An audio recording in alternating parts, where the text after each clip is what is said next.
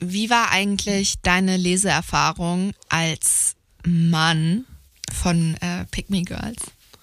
Ich war vor allem irritiert. Also, weil es gab erst diese Einleitung für Männer und irgendwie hatte sie auch das Bedürfnis für Männer zu schreiben. Am Ende hat sie dann gesagt, dass sie nicht für Männer schreiben will. Das hat mich interessiert. Aber alles in allem muss ich sagen, ich lese dann schon diese Erfahrungsberichte über Heranwachsen als Frau dann doch irgendwie sehr gerne und finde das auch häufig sehr informativ. Und das war auch bei dem Buch wahrscheinlich an mehr Stellen, als es sein sollte, auch der Fall. Aber die Einleitung hat mich sehr verwirrt. Ja, ich dachte mir nach dem Lesen des Buches, eigentlich sollte kein Mann dieses Buch lesen, weil als Mann bekommt man doch den Eindruck, dass man über absolute Macht über Frauen verfügt. Dass ein Wort ausreicht, um, um das Selbstbewusstsein einer Frau ähm, zu pushen oder zu zerstören. Ja, wahrscheinlich bin ich dazu gebrainwashed schon in der Vergangenheit geworden von Feminazis.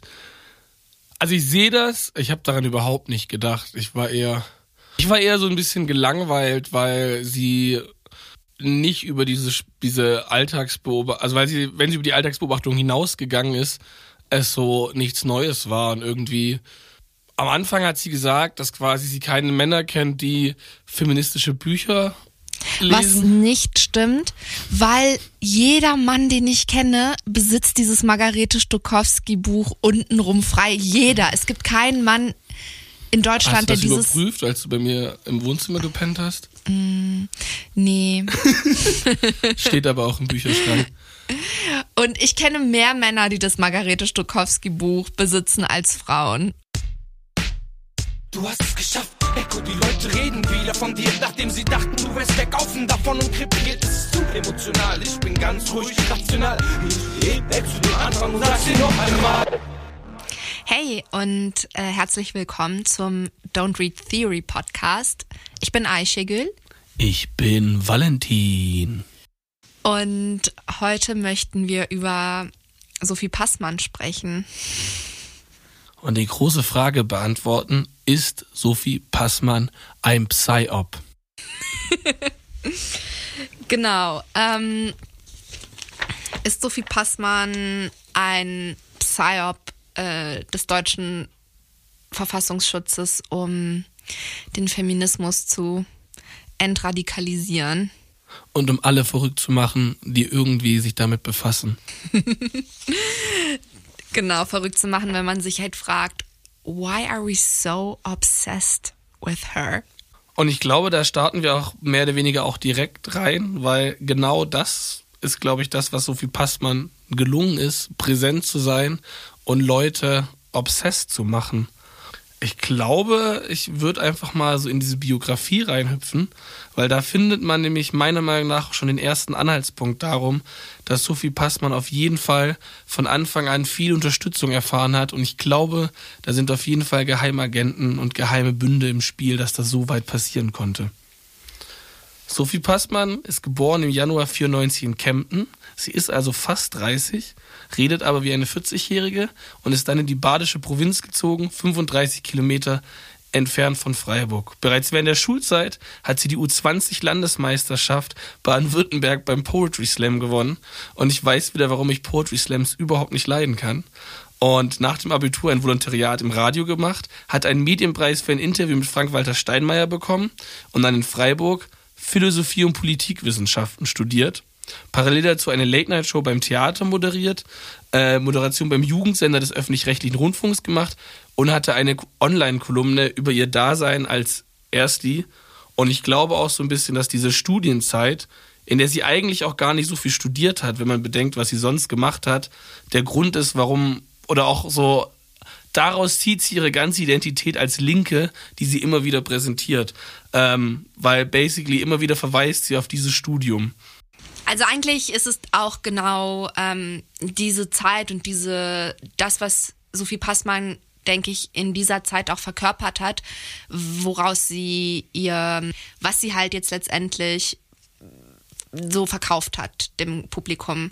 Und zwar halt eben dieses äh, ein, die Stimme einer Generation sein und diese junge Frau sein, die in diesen ganzen, in diesem ganzen schwierigen Selbstfindungsprozess sich befindet und ähm, das der Welt mitteilen möchte. Und halt auch schon immer früh mitgeteilt hat. Das ist, glaube ich, nämlich das Ding. Also ich habe mal ähm, in der erst die Kolumne reingesucht. Ich habe mir da bei der Zeitung, wo die erschienen ist, einen Probeaccount gemacht, dass ich einen Artikel pro Monat gratis lesen kann, ähm, um die letzte also das äh, ihr Abschlussfazit vom Semester. Das Gut Kommilitonen ist kaum zu erschöpfen. Jeden Tag lernt man neue von ihnen kennen. In den ersten Wochen ist das sehr aufregend. Irgendwann reicht's dann aber auch mit den Mitmenschen. Wir brauchen dringend eine Obergrenze für Kommilitonen. Denn die guten Leute, die, mit denen man die ganze Zeit rumhängt, findet man doch eh in der ersten Woche bei einer der Kneipentouren. Das sind die neuen Verbündeten, mit denen man Kaffee trinkt und auf irgendwelchen Innenhöf vor Kollegiengebäuden rumjammert, wie viel man noch lernen muss. Hast du gute Freunde in der ersten Woche in Studiekneipen kennengelernt, Valentin? Nein, aber ich hatte auch nie so wirklich eine erste Woche. Also ich habe ja äh, in Potsdam studiert und die erste Woche halt nicht besucht, weil ich nicht in Potsdamer Kneipen gehen wollte. Dann bin ich nach Frankfurt-Oder gegangen und dann hatte ich keine Lust irgendwie auf die erste Woche, weil ich vier Jahre älter war als alle meine Mitstudierenden und irgendwie auch so war, okay, was soll ich da? Aber hast du Leute in Kneipen kennengelernt? ich bin gefühlt bis äh, Mitte, Ende 20 eigentlich kaum in Kneipen gegangen, weil ich straight edge war. und ähm, ein sehr großes Abgrenzungsbedürfnis hatte gegenüber so einer erst die Saufkultur und sich so über diesen banalen, was studierst du, woher kommst du Talk mit Leuten zu äh, mich darüber mit Leuten zu connecten. Ganz ehrlich, ich war schon ziemlich der Killjoy damals. Aber es ist ja interessant. Also was halt, ähm, was wir, was ja Sophie Passmann in diesem kleinen Abschnitt gemacht hat, ist ja das, was sie bis heute hin eigentlich macht, nämlich Erzählungen, ähm, Narrative schaffen, Erzählungen verkaufen, Fantasien, Fantasien verkaufen. Also so Leuten, also sie, sie, sie malt ja so ein sehr, sie malt ja so ein Bild von der Studienzeit und ähm, und von sich. Von sich, von ihrem um Umfeld und bedient damit ja ja so Wünschen von ihren LeserInnen oder bestätigt auch irgendwie Leute, die nochmal diese, die diese Kolumne in der badischen Regionalzeitung lesen. Und wenn die zurück auf ihre Studienzeit gucken, kann, kann man es dann im Nachhinein nochmal verklären mit, ach ja, die äh, guten Zeiten in den, in den Kneipenwochen und das ist, das ist das was Sophie Passmann halt irgendwie macht. Sie kommodifiziert diese Erfahrung als Anfang 20-Jährige, als Studentin, als junge Frau. Das ist ihr Produkt. Und so ein bisschen, als wäre sie so äh, Female Prinz P. Also, weil ich glaube, da hat man dann direkt, also wie oft ich Prinz P über den Besuch bei Ikea mit den Eltern hab rappen hören, glaube ich, da ist da auch einfach so, es bedient so eine, ich will nicht sagen die gleiche Sparte, aber es schlägt in so eine ähnliche Kerbe hinein. Ich habe noch nie in meinem ganzen Leben einen Prinz Pi-Song gehört. Ey, Prinz Pi kann man hören bis, äh, also so Rebello und Grund war so das letzte Album, was noch so erträglich ist. Also er war schon immer Verschwörungstheoretiker und bestimmt auch irgendwie kein netter Mensch. Aber dann hat er bei Kompass ohne Grund fing das dann so an, dass er die übelste Psychose auf sein Abitur ge geschoben hat. Eine dann, Psychose auf sein Abitur. Ja, weil in jedem Album thematisiert er sein Abitur. So der Abiball als Motiv taucht so super auf oder dieses Sonntag-Lasterlein mit den Eltern zu Ikea fahren und man hat eben diese diese unfassbar allgemeine Erfahrung, weil nämlich halt ich glaube, sehr, sehr viele Leute, die ähm, studieren, beziehungsweise vor allem halt eben schon irgendwie Kinder der Mittelschicht, die studieren, haben eben diese Erfahrung, dass sie mit den Eltern zu Ikea gehen und ein bisschen was investiert bekommen in ihr neues WG-Zimmer. Und das ist so ein prägender Moment des Auszugs aus diesem Elternhaus, dieser adoleszente Moment. Und ich glaube, genau das bedient Prinz Pi eben in so einer permanent, immer mit so einer Nostalgie, wie es eben damals waren.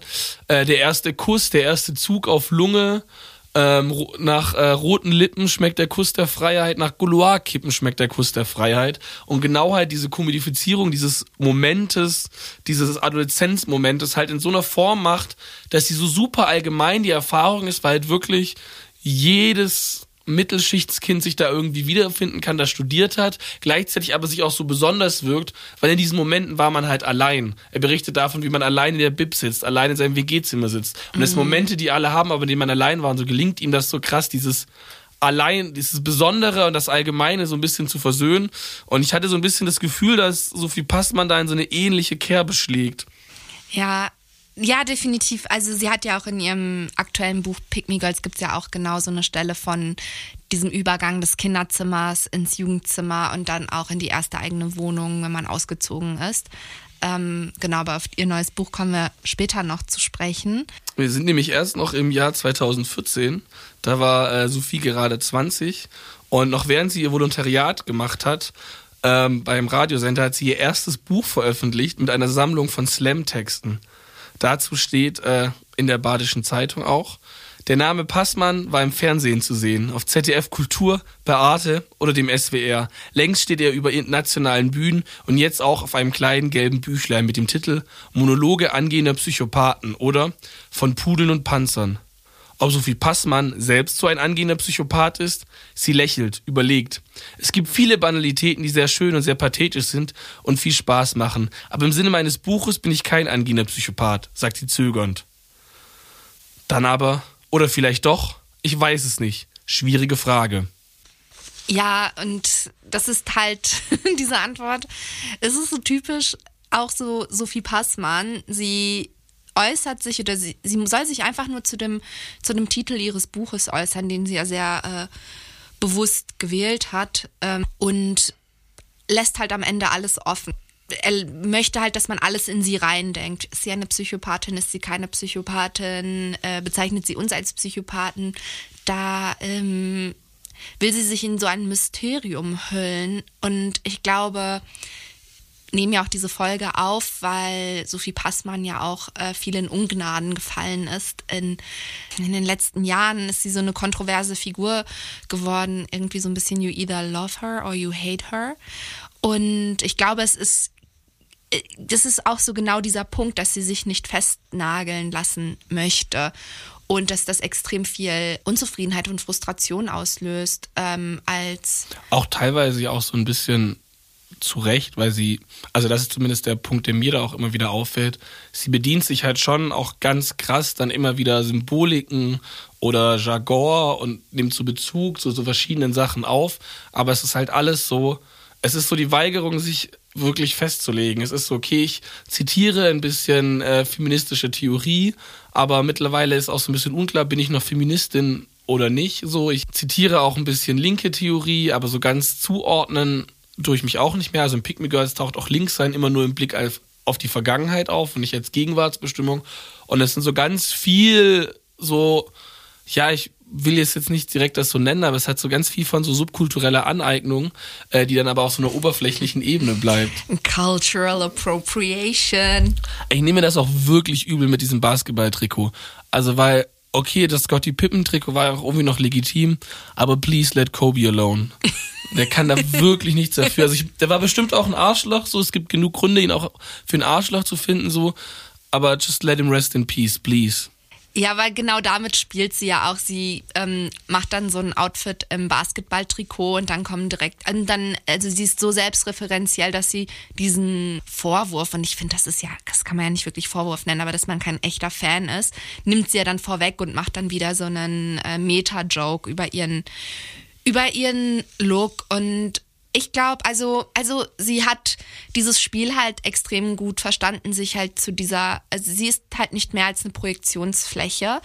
Und das weiß sie auch. Und gleichzeitig regt sie sich dann sehr über Leute auf, die genau das machen. Und das ist die ganze Logik dahinter. Also das ist der Drive hinter dem Phänomen Sophie Passmann ist, dass sie sich bewusst, dass sie bewusst sich eben, dass sie bewusst aktuelle Diskurse sehr genau auf dem Schirm hat, die ähm, mal besser, mal schlechter zitieren kann, zumindest gut genug für so einen langweiligen deutschen Mainstream-Diskurs. Also dafür halt irgendwie spannend genug. Und dann stürzen sich die Leute drauf und dann kommt wieder Sophie Passmann mit ihrer unglaublich coolen, lässigen Art und das, ach, die Leute, they're so, like, why are you so obsessed with me? Und äh, man muss ja auch sagen, also dieses im Endeffekt, das spricht sie auch an mehreren Stellen an, sie verunmöglicht auch die Kritik an sich selbst. Also weil nämlich zum Beispiel genau als ähm, dieses äh, mit diesem Basketball-Trikot kam und dann spielen da auch immer so ein bisschen die Fans auch so ein Mist, die postet dieses Basketball und der erste Kommentar mit auch diesen meisten Likes am Ende, glaube ich, ist, äh, du hast ein Trikot von Scotty Pippen an, nenne mir fünf Lieder von Scotty Pippen. Also anspielend auf diese sexistischen Boys, die äh, Frauen nach den Songs von Band-T-Shirts, die sie tragen, ausfragen. Ähm, und direkt halt quasi irgendwie in so einer Meta-Joke-Ebene quasi jede ernsthafte Diskussion dazu verhindern. Und ich will jetzt auch gar nicht sie haten, dass sie dieses Trikot trägt, aber es ist für mich so Ausdruck eines ganzen äh, Art und Weise eben, wie man mit Subkultur auch umgeht oder auch so ein bisschen, wie man mit, generell mit so verschiedenen Sachen umgeht. Es ist halt alles nur so ein Symbol, auf das man sich bezieht, aber ohne irgendwas, das dahinter steckt. Ja, ich, ich bin ja auch so, ähm, dass man keinen Respekt vor einer Kultur haben sollte, auch nicht vor einer Subkultur. Also nichts ist irgendwie heilig, ähm, aber Dinge haben halt irgendwie Geschichte und man kann, also ich finde, jeder jeder hat die Erlaubnis, mit diesen Symbolen rumzuspielen und auch meinetwegen die Geschichte hinter diesen Symbolen einfach nicht zu respektieren und zu beachten. Aber Sophie Passmann ist ja gleichzeitig auch die Person, die dann immer bedauert, dass alles bedeutungslos geworden ist und irrelevant geworden ist. Und das ist halt der Punkt, an dem es ist so, ähm, und da ist sie ja nicht die Einzige. Und es ist ja, das ist ja so ein bisschen das Problem dieser super ironischen Generation. Ja.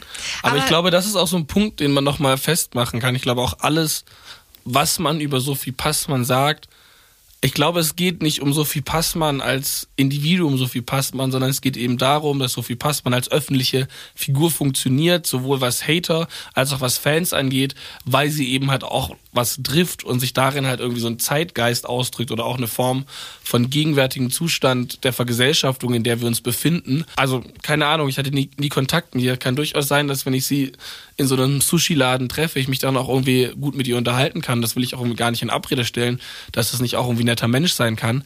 Aber es ist halt eben Teil einer gesamten ja, Medienlandschaft, in der halt einfach irgendwie Dinge passieren, die sehr bezeichnend sind für die Gesellschaft, in die wir leben. Und in dem Punkt ist sie auch so ein bisschen interessant und nicht irgendwie, also ich will auch nicht, dass sie jetzt zu Hause sitzt und schlechte Laune hat, aber ich glaube, der Punkt, dass sie zu Hause sitzt und schlechte Laune hat, ist eh vorbei, wie man in ihrem Buch gelernt hat. ja, lass uns äh, mal äh, weitergehen. Also warum funktioniert Sophie Passmann für ihre Hater und ihre Fans ähm, warum ist sie diese polarisierende Figur? Ähm, und das hat ja sehr viel auch mit, also ich finde, das hat angefangen eigentlich mit ihrem Buch Alte weiße Männer, in dem sie Interviews geführt hat mit mh, mm, alten weißen alten Männern. weißen Männern. In dem, in dem Buch ist auch tatsächlich so ein bisschen auch so angekündigt, ähm, wie sie ihren Weg zum Fame auch selbst sieht. Ähm, weil man muss dazu sagen, das alte weiße Männerbuch war so ihr endgültiger Durchbruch, aber sie hat das Buch schreiben können, weil sie eben auf Twitter sich so eine Reichweite geschaffen hat und es eben so eins dieser klassischen Bücher war, dass Social Media Nutzer irgendwie ein bisschen Reichweite haben und ein Verlag dann irgendwie darauf aufspringt äh, mit einer coolen Idee. Grüße gehen auch raus an Jean-Philippe Kindler an der Stelle. Und, und an, an jede Person mit über 40.000 Followern eigentlich. Also auch der größte Fehler meines Lebens, dass ich Twitter beendet habe mit irgendwie, glaube ich, so 8.000, 5.000, ich weiß es nicht mal mehr Followern und nie dieser Buchvertrag irgendwie kam. Ich hätte weitermachen müssen bis zur Selbstaufopferung, bis dieser Buchverlag kommt. Auf jeden Fall. Ähm, Über was hättest du dein, das Buch geschrieben? Das ist mir eigentlich auch egal. Ich will einfach nur meinen Namen auf so einem Cover lesen und dann irgendwie jeden Abend zu Hause sitzen und denken, ich habe es geschafft, ich bin angekommen, ich bin Teil des Establishment. Vielleicht dann auch eine Rezension im Zeitmagazin und dann kann ich endgültig sagen, so okay, I did it my best. Ähm, in diesem Buch äh, redet sie eben mit besagtem Chefredakteur oder damaligen Chefredakteur vom Zeitmagazin. Ich habe jetzt auch nicht nachrecherchiert, wer da noch das Sagen hat, ist mir auch so ein bisschen egal. Und der redet eben dann von äh, jungen, äh, von vielen jungen Feministinnen, die über Twitter Bekanntheit erlangen und lächelt sie dabei an. weil ich natürlich genau zu diesen vielen jungen Feministinnen gehöre, die sich auf Twitter so lange aufgedrängt haben, bis sie bemerkt wurden. Eine gesunde Mischung aus massiver Selbstüberschätzung und klugen Gedanken wird in sozialen Netzwerken recht unmittelbar belohnt. Apparently mit diesem Buchvertrag. Ja, also ich denke, also warum ist diese, warum hat dieses Buch äh, so Wellen geschlagen oder warum äh, ist dieses Buch so wichtig, um finde ich auch die heutige Person Sophie Passmann zu verstehen. Also ähm, ich glaube, Sophie Passmann ist einfach eine sehr aufmerksame Beobachterin zeitgenössischer Diskurse, vor allem auch äh, den aus den USA. Und sie schafft es sie äh, einfach sehr schnell und ich glaube auch ohne einfach groß zu überlegen, die deutsches, also äh, in die deutsche Politik- und Kulturlandschaft zu übersetzen. Und ähm, warum sollte etwas, was in den USA polarisiert, in Großbritannien polarisiert und warum sollte das nicht hier in Deutschland funktionieren? Und da ja. Und vor allem eben auch da, glaube ich, auch sehr geübt war, weil eben dann auch in ihrer weiteren Biografie sie eigentlich immer Radio- oder Medienjobs hatte. Also sie hatte noch eine Zeitkolumne, eine Julie-Kolumne, war noch Moderatorin bei 1 Live. Ähm, aber ich glaube, das ist auch so ein bisschen Punkt, der da auch eben auch mit reinspielt, dass eben dieser ganzen Phase vorher immer auch halt irgendwie dieses Beobachten und sich mit der Umwelt auseinandersetzen halt eben möglich war in verschiedenen Kontexten durch Kolumnen. Und ich glaube, all diese Aspekte führen eben auch dazu, dass es da auch wirklich so ein, als sie auf die Bühne getreten war, auch so vorbereitet war und auch eben wusste, was sie tut. Ja, ich meine, und, und gleichzeitig, also gehört da ja auch ein Talent dazu. Das muss man ja nicht ihr absprechen. Also man muss schon eine gewisse Sensibilität haben, um, um, um auch und, und für, für Sprache, für Darstellung, für einen Witz. Also ich kenne super viele aus Deutschland, die verstehen einfach auch nicht so amerikanischen Humor oder diese ganzen Insider. Da muss man sich auch reinfuchsen und ja, und es hatte einfach Sophie Passmann und ja, die hat dann einfach ähm, auf dieser recht neuen Feminismuswelle geritten und hat den dann halt auch einfach gleich, also ist dann halt auch gleich ein Sellout geworden. Und ich glaube, daher kommt halt auch sehr doll dieser Frust, ähm, dass sie sich selbst zu einer Subkultur dazuzählt, in dem Fall halt feministische Frauen und ähm, sich halt deren Praktiken und Sprache und Ästhetik aneignet, die Witze aneignet, die Pointen, die Analysen. Das heißt also aneignen gar nicht im einem kritischen Sinn. Also wir eignen uns ja alle das an. Ich würde auch gar nicht absprechen, dass es nicht irgendwie auch in einer Art und Weise authentisch war. Also genau. ich glaube, Sophie Passmann war auch Feministin und war auf Twitter an den feministischen Diskursen beteiligt und es war eben nicht so, oh, sie hat gesehen, da passiert was und hat dann gedacht, okay, das nutze ich aus, sondern sie war eben dabei und dann hat es geklappt und dann hat sie relativ schnell gemerkt, dass sie da auch alleine irgendwie besser klarkommt und diesen Bezug zur Szene nicht in der Form braucht, wie es dann ja auch bei den Fanta 4 in den 90ern war. Die haben dann auch nicht mehr über Hip-Hop geredet, nachdem sie halt Plattenverträge hatten.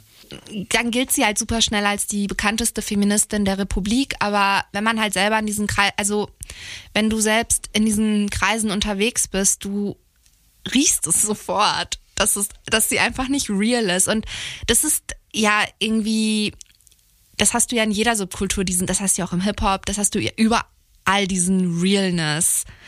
Konflikt und wie viel bedeutet eigentlich Realness letztendlich? Aber bei ihr kommt dann halt noch hinzu, dass ihre Argumente häufig nicht funktionieren oder einfach nicht überzeugend sind und gut sind und das ist dann, dann kann man es ja auch weniger verzeihen, dass sie, also dadurch, dass sie dann nicht die Anbindung hat an eine Gruppe, an eine Bewegung. Sie drängt sich halt so ähm, sehr penetrant als Einzelfigur, als Sophie Passmann in den Vordergrund und dann liefert sie einfach sehr häufig nicht das, was Leute sich wünschen.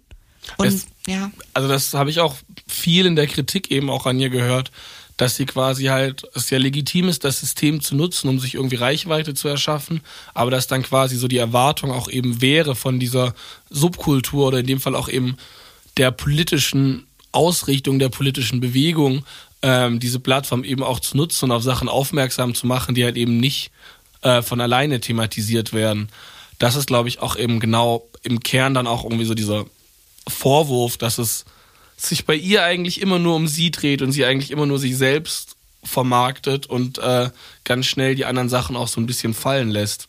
Das war auch zum Beispiel der Grund, warum ich das Buch äh, im Kiwi Verlag über Frank Ocean echt gut fand, weil sie da nicht den Anspruch hatte, irgendwas anderes zu machen, aus über ihre Liebe zu dieser Platte im Kontext ihrer Depression und Bipolarität zu erzählen. Das war so ein wunderbares Buch für so einen äh, Nachmittag zum Lesen und Schmökern einfach eben, weil es nicht diesen Anspruch hatte. Und da ist sie dann auch eben sehr gut. Also wenn sie wirklich einfach nur irgendwie ihr eigenes Leben erzählt und es in Szene setzt, dann kann man sich da auch irgendwie durchaus wiederfinden, weil man dann doch irgendwie eine ähnliche Lebensrealität dann auch teilweise hat, wie sie eben als Studentin hatte.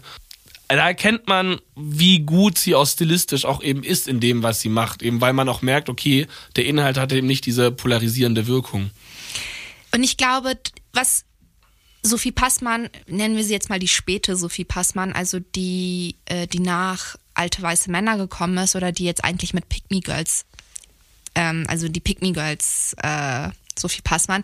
Ich glaube, das ist das Dilemma, in dem sie steckt und wahrscheinlich ist es das Dilemma, in dem sich viele junge Frauen befinden oder auch vielleicht viele junge Menschen, also die halt sehr äh, jung diesen äh, Erfolg erlebt haben und ich meine, was sie da, also den, was das Publikum da halt sehen wollte, war eine, eine verwirrte junge Frau. Also so, sie hat einfach diesen, da diese Zerrissenheit, diesen, diesen Wachstumsschmerz und das hat sie halt alles verkörpert, in dem Moment auch nicht rückblickend. Also das hat sie gelebt, ihre, also so Gefühlsausbrüche, so ähm, Peinlichkeiten und das, ich glaube, das kann, fühlt sich dann auch für die Person, also den Menschen, Sophie Passmann, nicht die Public Persona.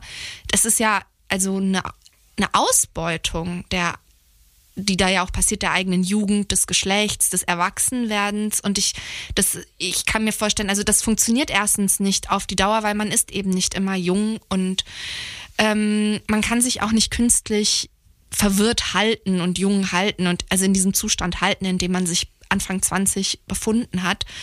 Und dann kommt halt schon dieses so, was, was verkörpert man eigentlich, weshalb ist man eigentlich berühmt, was ist eigentlich das Talent? Und ich glaube, in dem, wenn das dann einsetzt, also dann kommt dann vielleicht auch so dieser Drang, sich mehr politisch zu positionieren oder so allgemeingültigere Erfahrungen, also seine Erfahrungen allgemeingültiger also daraus halt dann so eine komische Lebensweisheiten oder Philosophie zu machen oder eine Theorie und äh, dazu fehlt Sophie Passmann aber das Werkzeug.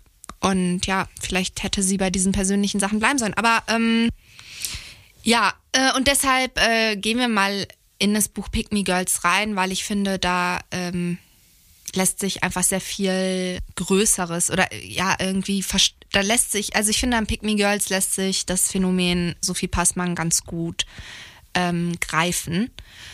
Und zwar, genau, Pick Me Girls ist das ähm, zuletzt erschienene Buch von Sophie Passmann. Es ist äh, ja dieses Jahr erschienen und es wird auch vermarktet als das persönlichste Buch, was Sophie Passmann bis jetzt veröffentlicht hat. Und es handelt sich eigentlich um eine Essaysammlung, so würde ich das bezeichnen.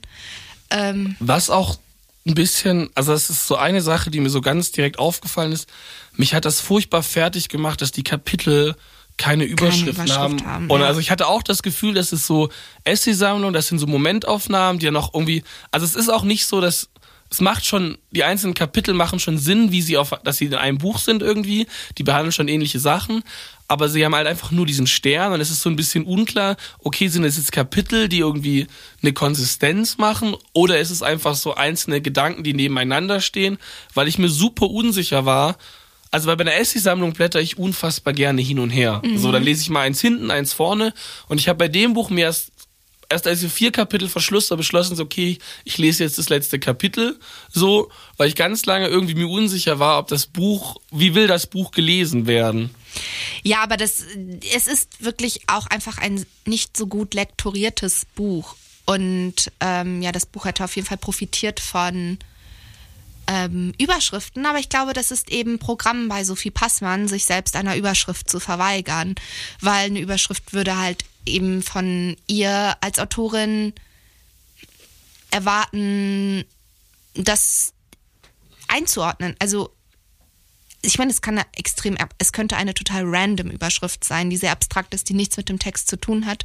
Das wäre auch eine Entscheidung. Stattdessen hat sie dieses Sternchen, was ja wirklich dafür steht, dass, dass, es diesen, dass man da was reinlegen kann, dass da jeder was reinlegen kann. Das ist ja, ähm, und das, ja, ist extrem ähm, unbefriedigend und vor allem, wenn man sich auch ernsthaft mit diesem Buch beschäftigen möchte, ist es unbefriedigend, weil wir haben, ja, wie, wie du sagst, also ich habe sehr viel darin geblättert und ich konnte einfach gewisse Stellen nicht mehr zuordnen und äh, es ist einfach nur noch ein so eine wirre Masse für mich geworden, ein, ein, ein wirrer Gedankengang geworden, dieses Buch.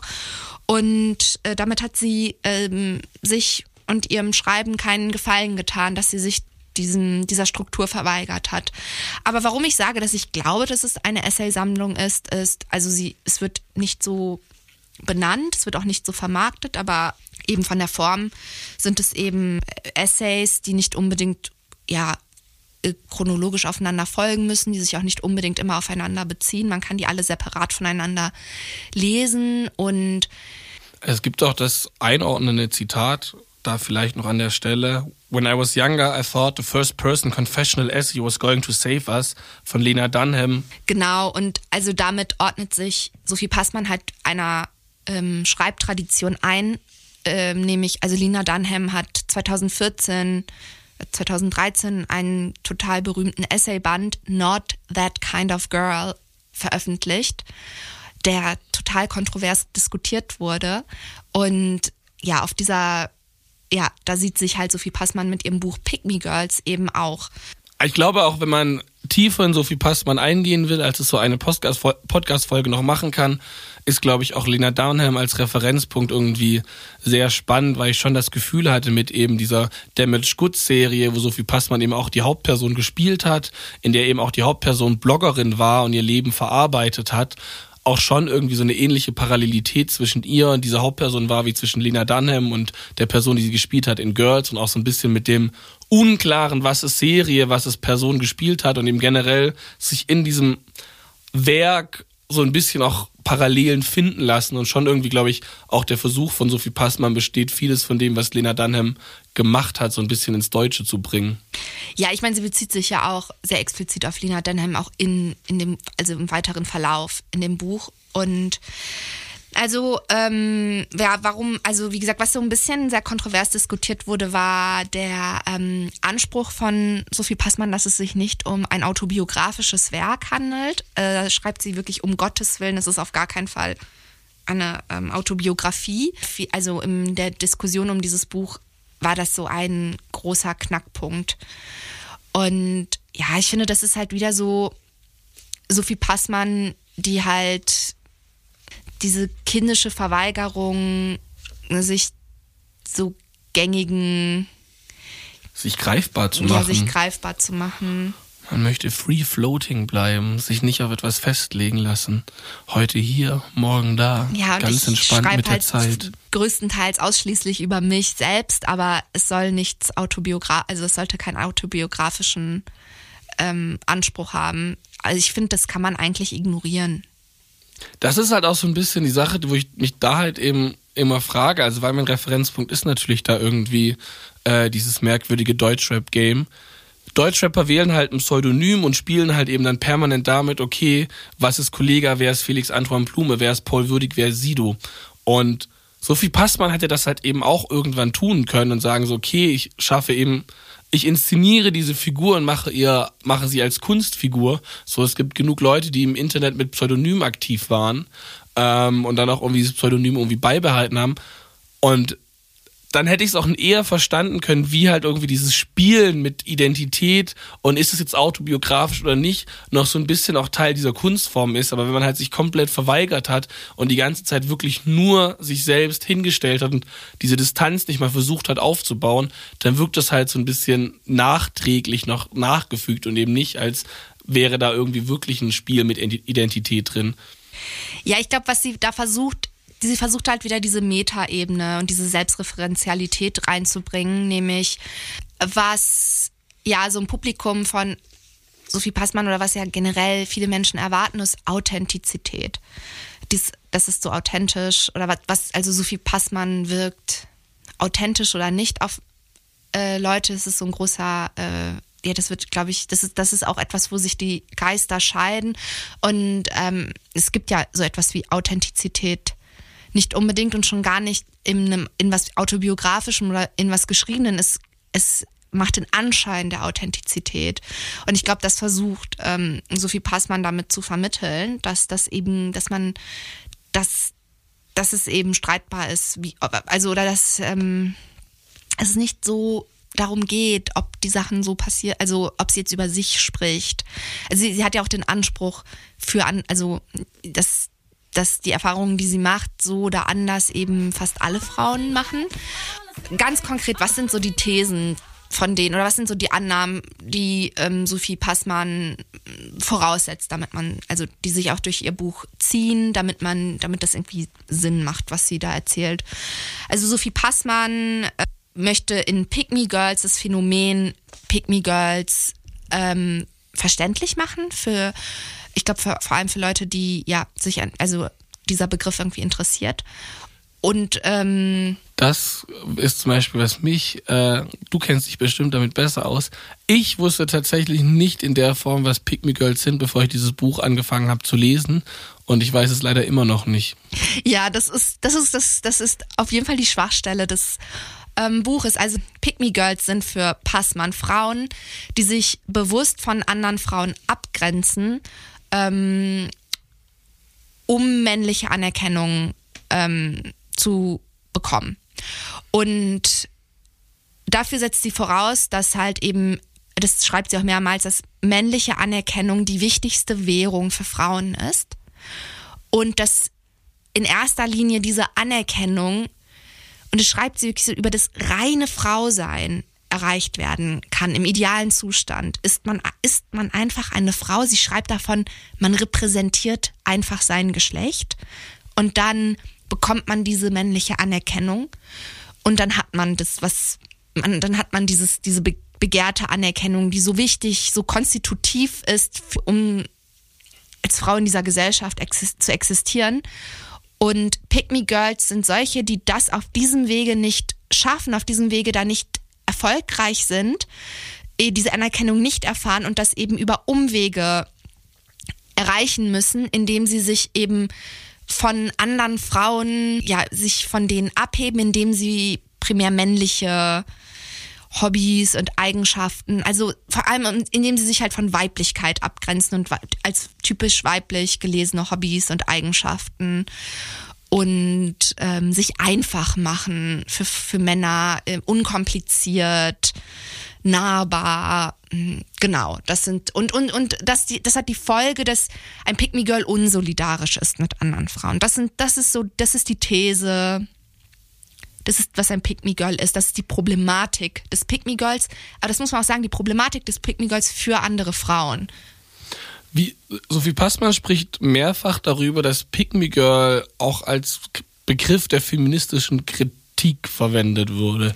Ja, das ich ich ich habe dieses Buch äh, in zu Teilen mit meiner Schwester gemeinsam gelesen. Also ich habe es ihr vorgelesen so als gute Nachtgeschichte und ähm, danach hatten wir halt immer großen Redebedarf darüber und ähm, wir sind also hat es nicht so gut geklappt mit der gute Nachtgeschichte.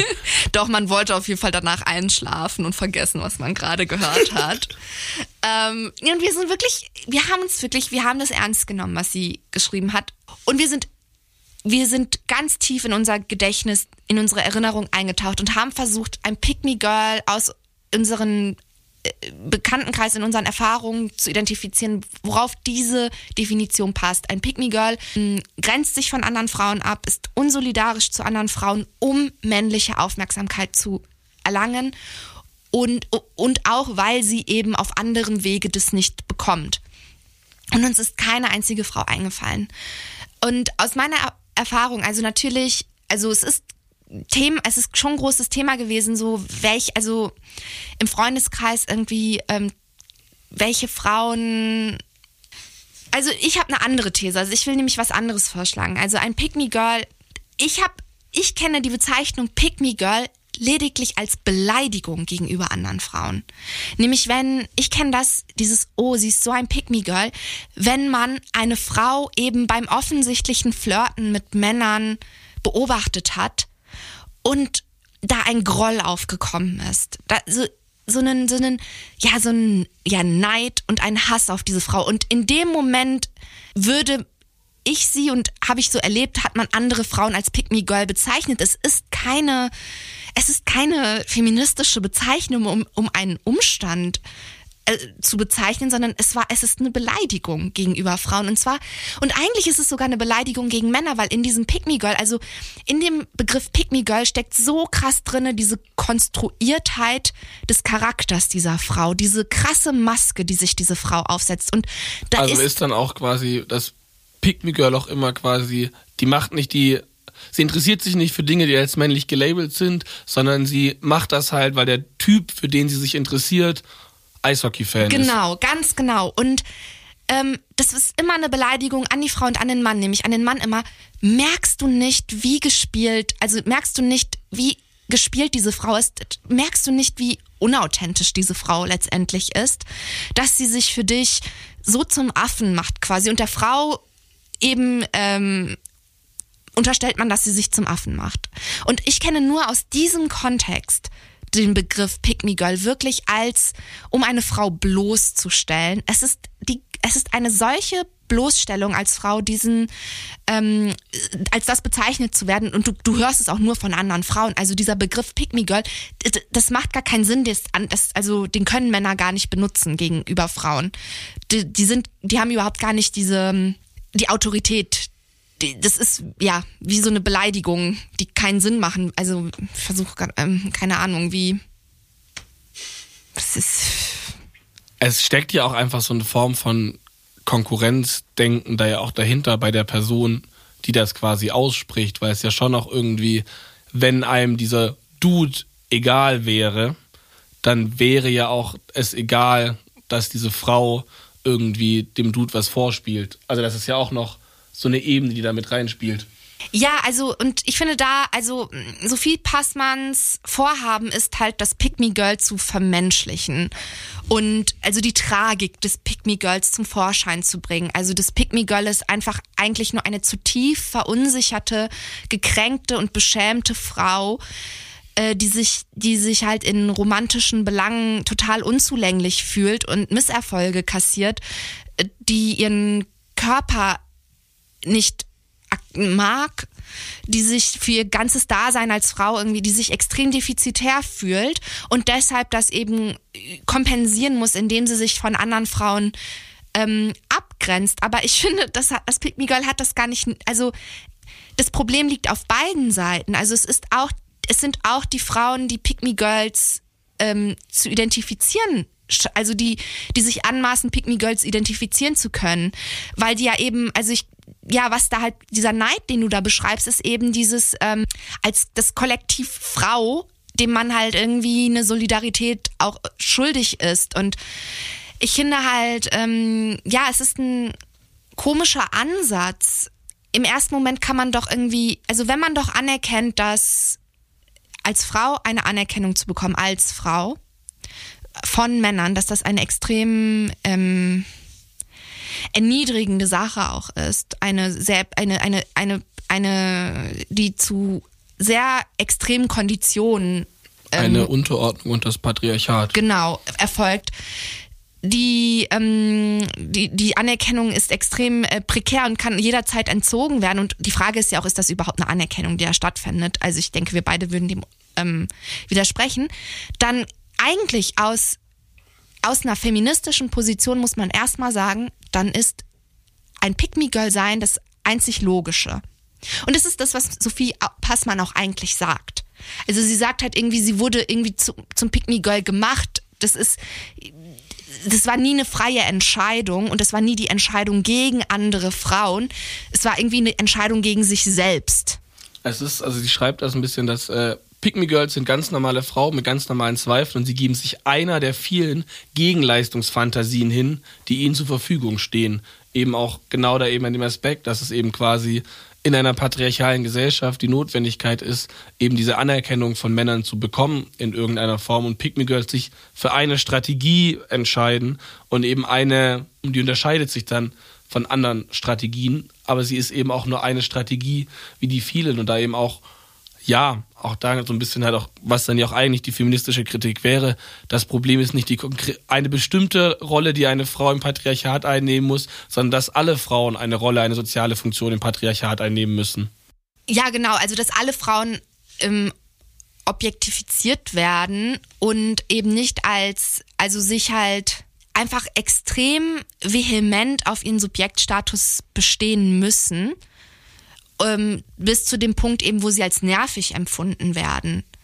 Und äh, das ist, das ist eben eben zur Debatte steht, Frauen diesen Status abzuerkennen. Das ist eine Option. Also diese, die sich extrem viele Männer erlauben, äh, die, das ist halt das, was jede, das, was viele Frauen äh, durchmachen und dass das eben und Sophie Passmann verknüpft das ja so ganz doll mit ihrer Pubertät. Das ist ja, also die Pubertät ist diese sehr traumatisierende Zeit für Sophie Passmann und das ist nachvollziehbar, wenn man halt eben, also wenn plötzlich diese Anerkennungs, ähm, Kämpfe einem bewusst werden, wenn man sich plötzlich in dieser Gesellschaft irgendwie verorten muss und also verortet wird und gleichzeitig aber auch das Bedürfnis hat, sich zu äh, verorten und dann einfach merkt, dass auf sehr vielen Ebenen das einem verunmöglicht wird. Also sowieso ist das schwer als Teenager, also man wird nicht ernst genommen. So die Anerkennung, die man in diesem Alter erfährt, ist ja auch konditional. Also ist eigentlich auch, man ist kein richtiger, ernstzunehmender Mensch, hat keine richtige Agenda.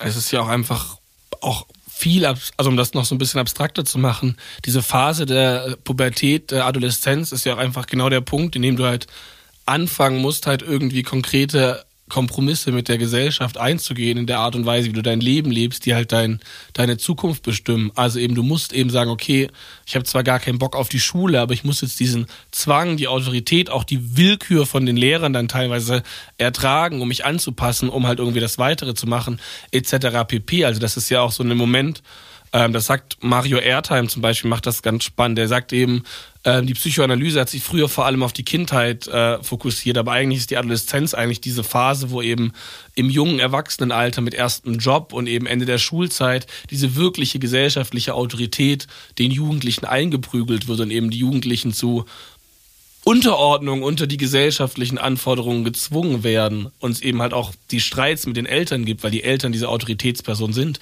Und das ist natürlich auch eine schmerzhafte Erfahrung, die natürlich dann nochmal noch schmerzhafter wird, wenn halt eben das, was du aus der, von der Gesellschaft raushandeln kannst, eben deutlich weniger ist, als es halt ein Typ machen kann. Ja, genau. Und auch so, welche ähm, Perspektiven stehen dir eigentlich offen? Also man kämpft ja keine sinnlosen Kämpfe. Man braucht ja also eine Vision, ein, ein Wunsch, wo man hingelangen möchte, der den Sinn verleiht, eben die, also warum man durch diese harte Schule des Lebens eben gehen sollte.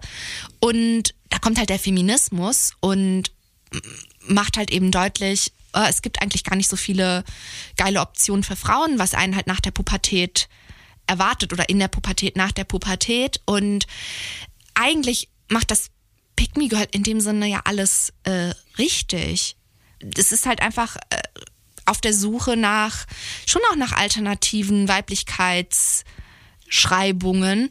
Und ich finde, es ist schon extrem viel ähm, erwartet von einer, einem jungen, einem Mädchen, einer jungen Frau, das dann nicht anhand der männlichen Anerkennung auszu auszuhandeln, wenn es eben das ist. Aber ich meine, die, und wo, ich glaube, wo das Problem bei Sophie Passmanns Buch ist, ist, dass es halt extrem dann pessimistisch wird danach, nach dieser Abhandlung. Den Pessimismus, den du angesprochen hast, ich finde, der wird da halt besonders deutlich, wo sie dann eben auch, ja, in so misogyne Vibes abdriftet. Also zum Beispiel, sagt sie eben, dass sie glaubt nicht, Zitat, dass Frauen schon gut genug sind im Frausein, um als Vorbild für junge Mädchen zu gelten. Ich glaube nicht, dass junge Mädchen genauso sein sollten wie andere Frauen.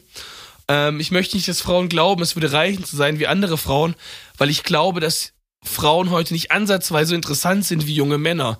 Und das ist halt so ein bisschen mehr oder weniger dann auch so dieser Moment, der ja auch viel Kritik geerntet hat. Diese Zitate waren ja eben auch die relativ gut platzierten Zitate in den Medien ähm, vor Book Release, die dann eben dazu geführt haben, dass da eben viel drüber gesprochen wurde, unter anderem. Und ich glaube, das ist halt auch so dieser Moment, weil dann halt in ihrem Pessimismus verliert sie den Bezug auf so einen systemischen Charakter des Ganzen.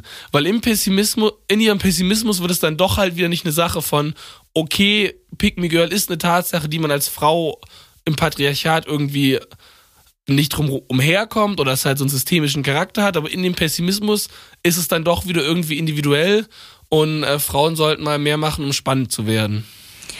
Ja, und ich finde, diese Stelle zeigt total, dass Sophie Passmann hält überhaupt gar nicht die Spannung aus zwischen ein Individuum zu sein mit ein, mit seiner, mit, mit allem, was dazu gehört und eben aber auch Teil aber seine Erfahrungen eben auch mit anderen Menschen zu teilen, die gleiche Erfahrungen machen oder sehr ähnliche. Also sich selbst als Subjekt anzuerkennen, aber zu, zu gleichzeitig zu wissen, ich bin nicht das einzige Subjekt, was existiert. Ich bin nicht das einzige Subjekt Frau, das existiert, sondern es existieren halt noch Milliarden von anderen Frauen und mit denen teile ich halt etwas oder ähm, teile ich halt was mit denen.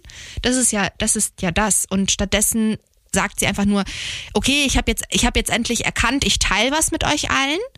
Aber ähm, weil ich was mit euch teile, müssen wir alle besser werden, weil ich ja was mit euch teile.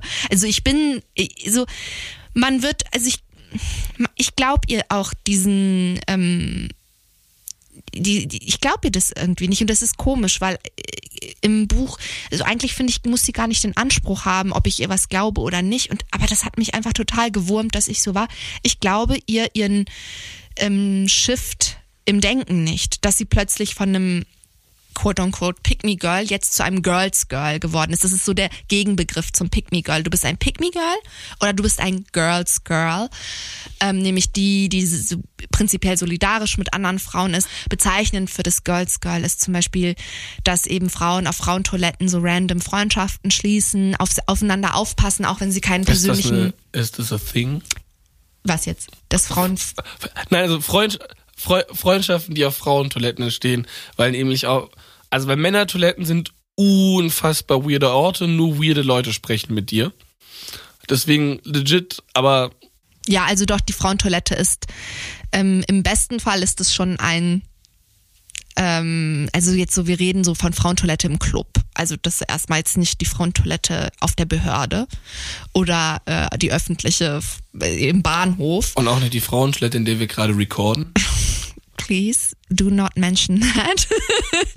ähm, genau, aber ja, so im, im Club, also ja, das ist definitiv ein Raum, wo sich Frauen auch kennenlernen. Also ich habe schon, ich habe sehr schöne Erinnerungen an Gespräche in Frauentoiletten und auch so dieses Gefühl, boah, ich kann hier jede ansprechen. Also das ist auch das Normalste für mich wenn ich zum Beispiel ähm, nicht vorbereitet bin, irgendwie auf meine Periode, dass ich einfach zu der erstbesten jungen Frau gehe und sie nach einem Tampon frage oder nach Schmerztabletten, so zum Beispiel in der Uni oder und äh, da hat bis jetzt auch, also ich habe da auch noch nie eine Irritation in dem Moment erfahren und ich bekomme im besten Fall immer das, wonach ich gefragt habe.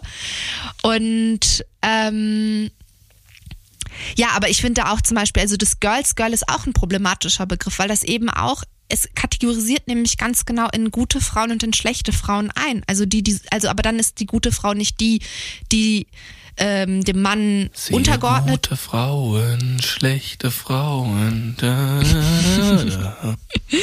Sondern, also die gute Frau ist dann eben nicht die Hausfrau, die ähm, devote Frau äh, und die schlechte Frau ist dann eben nicht die laute, nervige, emanzipierte Frau, sondern es ist halt einfach, also die gute Frau, das Girls Girl ist die, die in erster Linie die, die so eine Loyalität, die so eine absolute Loyalität ihren, ihren Geschlechtsgenossinnen gegenüber zeigt. Und das Pick Me Girl ist eben das, was, die, die ist halt eine Verräterin, ne? Sagen wir es mal so, wie es ist. Es ist eine Verräterin. Aber wäre das dann nicht auch so ein bisschen genau dieser wieder, also der Widerspruch, der in Pick Me Girl und Girls Girls aufgemacht hat, zwischen so einem kollektiv denkenden und einem egoistisch äh, denkenden? Genau. Ja. Aber das ist ja dann also das ist eh so ein bisschen ein Punkt, wo ich so langfristig hin wollte. Ähm, ich habe äh, eine Begrenzung, was Adorno-Referenzen angeht für diesen Podcast, deswegen wird es in der ersten Folge keine Adorno-Referenz geben. Aber ähm, es gibt. Doch pro Folge, dies pro Folge. Ach, dies pro Folge. mal, Ach, ja. Ich dachte, ich kann die so ein bisschen sammeln. Nein, ist schon Ah, okay, aber ich habe auch eigentlich nicht so wirklich was von Adorno gerade parat. Es gibt aber auf jeden Fall bei Marx oder auch schon bei Hegel und generell gibt es so diese Idee von Citoyen oder Citoyen, ich weiß nicht, wie man das ausspricht, ähm, also dem Staatsloyalen und dem Bourgeois, also dem Egoistischen. Und das sind quasi die zwei Charaktermasken des Subjekts im Kapitalismus. Das eine ist der egoistische Bourgeois, der seinen Interessen folgt, möglichst viel Handel zu treiben. Das andere ist der staatsloyale Citoyen, der eben versucht, den Staat am Laufenden zu halten, im Dienst von diesem Staat zu sein. Und das finde ich halt so ein bisschen spannend, weil dann eben auch von Joachim Brun den Versuch gibt, halt irgendwie auch Konservativismus und Sozialdemokratie politisch zu erklären, dass der Konservatismus ist der ist, nimmt die Position des Bourgeois ein, der verteidigt den Markt gegen den Staat. Die Sozialdemokratie verteidigt den Staat gegen den Markt. Beide kommen aber nicht raus im Endeffekt, weil der Staat kann nicht ohne den Weltmarkt und der Weltmarkt kann auch nicht ohne den Nationalstaat. Und es sind so zwei Seiten derselben Medaille, die so komplett sich als Widersprüche inszenieren, aber nur zwei Pole sind einer, eines grundsätzlichen Widerspruchs, der halt grundlegend für die kapitalistische Form der Vergesellschaftung ist. Und das fand ich eben auch so spannend, dass das so auch in der Kritik an Sophie Passmann immer auch so ein bisschen ihr vorgeworfen wird, sie macht diese die egoistische Perspektive, während man selbst ja diese kollektive Perspektive hat. Und ein Stück weit hat man da ja auch genau diesen Widerspruch auch wieder, wenn man so Pick Me Girls und Girls Girls sich anguckt, wie eben so diese kollektive gegen die individualistische Perspektive ausgespielt wird. Aber es ist ja auch Quatsch, weil du kannst ja nicht komplett egoistisch sein. Du musst ja mit anderen Menschen in irgendeiner Form in Kontakt treten, so ähm, in, der, in unserer Gesellschaft. Du kannst ja auch nicht komplett kollektiv sein, weil ja, wir alle wissen, was Activist Burnout ist, dass ja genau darin besteht, wenn man sich halt komplett aufgeopfert hat. Und es gibt auch genug Lo Leute, die richtig loco beim Activist Burnout geworden sind. Ja, ich finde auch so, ähm, du, man kann halt Solidarität, Solidarität nicht, man sollte das nicht moralisieren und aus moralischen Gründen erzwingen. Also, und dasselbe gilt ja auch immer bei dieser Frage, ähm, warum handeln, warum ähm, äh, handeln Menschen entgegen ihrer inter sozialen Interessen? Warum wählen ArbeiterInnen die AfD oder die FDP, die ja ganz klar ArbeiterInnen-feindliche Politiken hat und da auch keinen Hehl draus macht? Und ähm, anscheinend haben die halt was davon. Anscheinend äh, ist ein Pick-Me-Girl, ähm, kann sehr gut seine eigene Situation, die sind ja nicht verblendet, die sind nicht dumm, die sind nicht unmündig. Diese Frau hat entschieden, dass sie so zu, all- zu dem meist, also ihre Bedürfnisse am besten erfüllen kann in dieser Gesellschaft. Und wenn es der Feminismus oder wenn es feministische Theorien oder eine Praxis nicht schafft, da Alternativen anzubieten, die überzeugend sind als ein vernünftiger, als eine vernünftige Frau, dann ist es nicht das, kann man das jetzt nicht äh, dieser Frau ähm, und ihrem Charakter oder ihrem Egoismus anlasten. Und ich finde, das ist eben, muss man, und das ist halt aber schon etwas, was ich, also das ist so ein doppelter, das ist, finde ich, das, das, da wird so ein Fehler auf beiden Seiten, äh, das ist ein Verfehlen auf beiden Seiten. Also das, ich habe ja, das, was ich gerade beschrieben habe, wäre so das, das Verfehlen der KritikerInnen an Sophie Passmann, aber ich finde, im Sophie, in Pick Girls, ist, da, es gibt da, kein Soziales im Pick Girls. Es ist nur Sophie Passmann in ihren Gedanken. Und es gibt gar keine Beziehungen zur Außenwelt. Die, die Beziehungen zur Außenwelt, die sie beschreibt, die sind total schemenhaft und wie so eine Karikatur. Sie schreibt zum Beispiel überhaupt gar nicht über Freundinnenschaften und über ähm, Außer wenn es um Konkurrenzverhältnisse geht. Es gibt nämlich diese in dem äh, berühmt-berüchtigten Kapitel über sexuelle Belästigung, das äh, ja auch vorher schon irgendwie krass diskutiert wurde, wo ja auch teilweise Leute die Seiten abfotografiert haben und auf Instagram gepostet haben, nachdem der Vorwurf kam, dass da ein Zitat aus dem Kontext gerissen wurde. Da tauchen Freundinnen tatsächlich auf, aber sie geht eben mit ihren Freundinnen feiern und ein Stück weit gibt es einen Konkurrenzkampf, wer am meisten Kontakte mit Männern hat. Ja, und der wird total naturalisiert, so wie halt irgendwie Anarcho-Libertäre diese konkurrenzhafte Natur von Menschen total naturalisieren und essentialisieren. Also Sophie Passmann setzt das total voraus, dass das dass das jeder Frau eingeschrieben, also auch das wird uns allen sozial ankonditioniert, dass wir in Konkurrenz zueinander stehen oder auch zum Beispiel, dass wir einen sozialen Raum betreten und sofort wissen, wer die schönsten Frauen in diesem Raum sind. So, das ist, dass das die in erster Linie so ist, wie sich Frauen zu, zu ihrer Außenwelt verhalten. Und wie gesagt, da kommt halt immer wieder diese Entschuldigung, das ist ja alles sozial an, äh, das ist alles äh, eingetrichtert worden, den Frauen, von Eltern, von LehrerInnen. Das ist das, was dann Sophie Passmann so äh, aufzählt, wer daran Schuld hat, dass Frauen das denken. Aber es, das ist, das ist erstmal so. Ja, also dieses Konkurrenzverhalten. Und ich finde, in diesem Konkurrenzverhalten, also Konkurrenz ist ja eine Form, sich auf seine Mitmenschen zu beziehen. Und das ist ein Abgrenzungsverhalten. Und ich, also er kommt halt irgendwie, Sophie Passmann kommt einfach nicht raus aus dieser Zwickmühle zwischen dem Wunsch, der ähm, anderen Frauen ähnlich zu sein und sich mit denen zu identifizieren und dem Wunsch, sich trotz dessen von ihnen zu unterscheiden, ähm, diesen, diesen scheinbaren Widerspruch. Und indem sie sich halt von anderen Frauen abgrenzt. Weil andere Frauen haben keinen Podcast mit Joko Winterscheid. Ja, und das Gegenteil von dem tut einfach irgendwie, was andere Frauen, äh, was sie denkt, was andere Frauen tun, ist sie ähm, immer an diese, trotzdem immer an diese Frauen gebunden und wird immer wieder, also kann, wird immer wieder damit konfrontiert sein, ob das, das, was sie ist, eigentlich ihr richtiges Ich ist. Also wo, wo sie immer spricht, die Frau, die sie hätte sein können, die Frau, die sie eigentlich hätte sein sollen, die sie jetzt eigentlich wäre, würde sie sich nicht ständig ähm, von anderen Frauen hätte sie sich nicht wegen der männlichen, äh, also ähm, um männliche äh, Anerkennung zu erlangen, hätte sie sich nicht von anderen Frauen abgegrenzt. Sie redet da immer von äh, zufriedenen Frauen und so ähm, bezeichnet auch die Zufriedenheit als radikaler Akt, was ich irgendwie auch ganz witzig finde, weil direkt im alte weise Männer so im Vorwort bezeichnet sie es als radikalen Akt außerhalb der Bubble mit Leute zu reden und das fiel mir einfach so. Ich finde es immer weird, wenn SPD-Mitglieder äh, von radikalen Akt reden. Ähm, und Sophie Passmann ist auch SPD-Mitglied, was man auch an dieser Stelle einmal sagen kann. Auf jeden Fall ähm, redet sie da eben davon, dass diese Zufriedenheit ein radikaler Akt ist.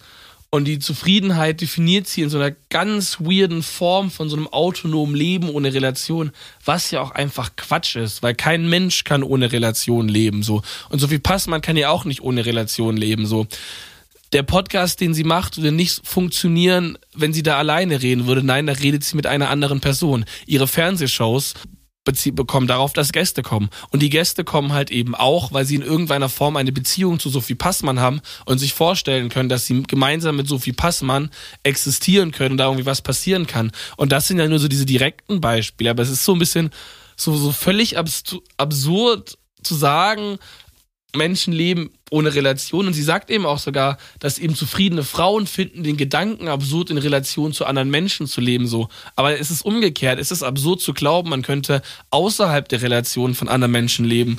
Ähm, weil ja. ich habe nämlich Batman geguckt und gelernt, dass wir in einer Gesellschaft leben.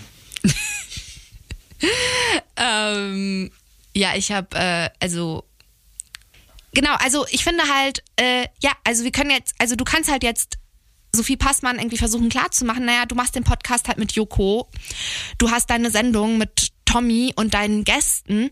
Aber ähm, ich finde, in ihrem Buch wird total klar, in diesem Kapitel, wo sie über diese Gruppe von Teenager-Mädchen spricht, wird, ähm, wird total klar, wie sie eigentlich ihre Mitmenschen eigentlich sieht und wahrnimmt. Es gibt irgendwie diesen, diese extreme Sehnsucht danach, als Subjekt anerkannt zu werden und dann diese Unfähigkeit, dass dafür aber einzustehen und statt und und weil das so ist, macht sie dann einfach alle anderen gleichermaßen zum Objekt wie sich selbst. Und in diesem in diesem Kapitel schreibt sie halt beschreibt sie eine Szene, wo sie im Sushi-Restaurant sitzt und mit ihrer größten Angst konfronti sich konfrontiert sieht, nämlich mit einer Gruppe von Teenagerinnen, von 14-jährigen Mädchen. Und sie, sie, sie schreibt das, ähm, ich, warte, ich suche mal kurz die Stelle raus. Mhm.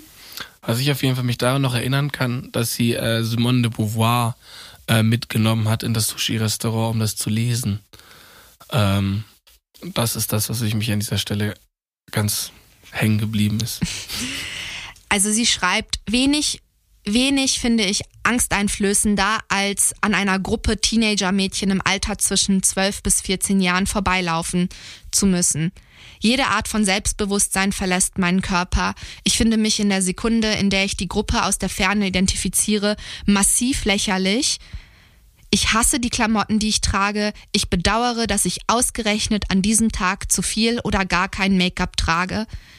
Ich weiß, dass ich nahezu alles besser weiß als diese Girls, an denen ich meinen Körper gleich vorbeischleppen muss. Ich kenne ihre Unsicherheiten und die Strategien, mit denen sie diese Unsicherheiten verstecken wollen. Ich war diese Mädchen, ich war jedes dieser Mädchen mindestens einmal. Ich war die Mitläuferin und die Mobberin, ich war die Anführerin und die Gleichgültige und auf eine seltsame Art und Weise macht das meine Angst vor ihnen nur noch schlimmer.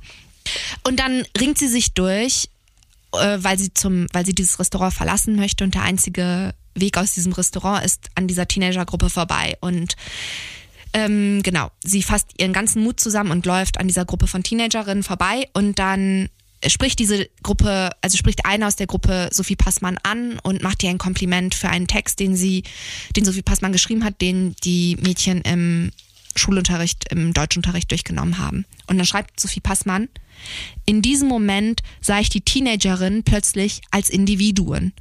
Solche Gruppen von Kindern werden ja für Erwachsene schnell zu einem anonymen Knäuel an Lärm und Deo. Also jetzt denkt man so jetzt, oh, okay, also es ist nicht nur einfach so eine so eine weirde Menschenmasse, so ein, so ein Kollektiv. Also eben, es ist eben nicht ein Kollektiv, sondern es handelt sich um Individuen. Und Sophie Passmann sieht es plötzlich. Und dann, dann kommt aber das. Ich stellte beruhigt fest, dass sie, obwohl sie alle nahezu gleich aussahen, sich absolut mühelos unterteilen ließen in die für eine Teenager-Clique nötigen Rollen. Es gab die coole, die schon Brüste hatte, die herzliche, die ein wenig langweilig war, die gemeine, die man nur mochte, weil sie immer wieder Momente der Herzlichkeit hatte und so weiter. Also in dem Moment, also sie macht wieder Klischees aus diesen Mädchen. Das sind wieder nur Karikaturen, die sie da zeichnet. Das sind also. Es gibt nicht, also das ist ja auch so ein bisschen halt dann auch genau der Punkt, wo man eben auf dieser äh, ideologiekritischen Schiene auch wäre. Es gibt ja auch im im bürgerlichen bourgeoisen Denken gibt es den Menschen nicht abseits seiner Funktion, seiner Funktionalität. Und genau das bricht sich dann halt auch eben nieder, wenn man quasi halt diese Gruppen anhand ihrer Rollen, weil man quasi eben eine Vorstellung hat, wie eine Gruppe funktioniert. Und es sind halt auch eben so, die Menschen werden dann auch von ihr identisch gedacht mit ihrer sozialen Funktion, was glaube ich halt eben auch so eine ganz krasse Projektion dessen, was in ihr vorgeht, wahrscheinlich auch einfach ist, weil sie ja auch ein Stück weit dadurch, dass sie diese so 24-7 so viel Passmann ist und 24-7 so viel Passmann sein muss, muss sie ja auch selbst irgendwie anfangen mit einer sozialen Rolle, die sie eingenommen hat, irgendwie identisch zu werden. Es wird doch hier total deutlich, also es gibt das Bedürfnis bei Sophie Passmann, das Individuum zu sehen, das schreibt sie. Sie schreibt diesen ähm, Dread, den sie empfunden hat vor diesem Moment und dann sieht sie diese Gruppe, sie erkennt Individuen und aus Angst fällt sie wieder zurück in, in dieses ähm, funktionale, objektifizierende Denken. Sie hält es einfach nicht aus, dass sie es mit einzelnen Subjekten zu tun hat und objektifiziert sie wieder. Und ich denke, ja, und. Das ist auch so ein bisschen, das macht halt auch diesen Vorwurf. Das ist so ein bisschen, was dann halt diese Kritik an Sophie Passmann halt häufig so halbgar macht, weil nämlich der Punkt ist, dass Sophie Passmann in ihrem Egoismus, in ihrem Individualismus auch gar keine Menschen mehr sehen kann, sondern nur noch irgendwie soziale Funktionen. Und es eben nicht so ist, dass sie quasi irgendwie einzelne Menschen über andere stellt, sondern dass sie nur noch soziale Funktionen sieht und auch damit halt so voll in seiner einer Verwertungslogik auch eben aufgeht und ihren Feminismus halt nur irgendwie entlang dieser als natürlichen Ordnung wahrgenommenen als also auch noch Zitat, zweite Natur ähm, wahrnehmen kann und eben gar nicht eben als von Menschen gemacht. Ja, deshalb ist sie so ähm, fokussiert auf die Rollen, die eben Frauen spielen können und auch die scheinbar widersprüchlichen Rollen. Also für Sophie Passmann ist es ein extrem großes Anliegen, dass klar ist, dass Frauen sich intellektuell betätigen können und sich für Mode interessieren können oder für ähm, Make-up und ihr Aussehen. Und äh, ja, das, da ist sie sehr, äh, da ist sie sehr penetrant in dieser Versöhnung dieser beiden dieser beiden Rollen. Und genau in dieser Penetranz, in diesem darauf bestehen, dass das möglich ist, drückt sie genau das aus, was du gerade beschrieben hast. Und das, das macht es so unangenehm. Man denkt sich so, just, just live your life, girl. Just do it. So give, like, why do you care so much? Ich fand, ich fand halt auch diesen Widerspruch zwischen sich für Mode interessieren und irgendwie intellektuellen Frauen auch einfach so ein bisschen. Ja, ich glaube, ähm, Sophie Passmann benutzt diesen ganzen Modediskurs eigentlich, um etwas anderes auszudrücken, nämlich dass ähm, sobald sich halt Frauen intellektuell betätigen oder auch künstlerisch, künstlerisch betätigen, sie damit häufig ähm, mit ein Teil ihrer Weiblichkeit einbüßen. Dass sie halt, ähm, das hat auch äh, zum Beispiel die Autorin Elfriede Jelinek in einem sehr tollen Interview auch sehr ein, ähm, eindringlich, sehr eindringlich beschrieben, dass genau, ähm, dass Männer Kunst machen, um die weibliche Gunst zu gewinnen, um äh, ja eben besseres Game zu haben bei Frauen. Und ähm, weil das bei Frauen, also laut Freud können eben äh, Frauen deshalb keine Kunst machen und sich künstlerisch betätigen, weil genau das nicht funktioniert. Elfriede Jelinek beschreibt es dann halt eben, dass man als Frau die Kunst macht, die halt schreibt, dass man ein blaustrümpfiges Wesen wird zu etwas Ungeschlechtlichem, zu etwas auch, ähm, ja, Mysteriösem. Und ich würde ja behaupten, dass das Frauen zu den besseren Künstlerinnen macht, zu den interessanteren. Und ich denke, dass das schon auch eine Erfahrung ist, ähm, es ist ja nicht nur die Kunst, eben einfach äh, sich eben äh, geistig zu geistig betätigen. zu betätigen, aber auch einfach im, im öffentlichen Leben, am öffentlichen Leben teilzuhaben, dass das immer auf Kosten der Weiblichkeit geht. Und was Sophie Passmann da beschreibt, ist halt schon eine Abgrenzung von diesem erst, von diesem Typ Karrierefrau, der halt extrem der so extrem sauber und unannahbar war und der sich so sehr, also mh, mm, ne, der sehr so drauf aus war, von Männern ernst genommen zu werden und deshalb sehr viele, also als weiblich gelesene Eigenschaften von sich halt abgespalten hat.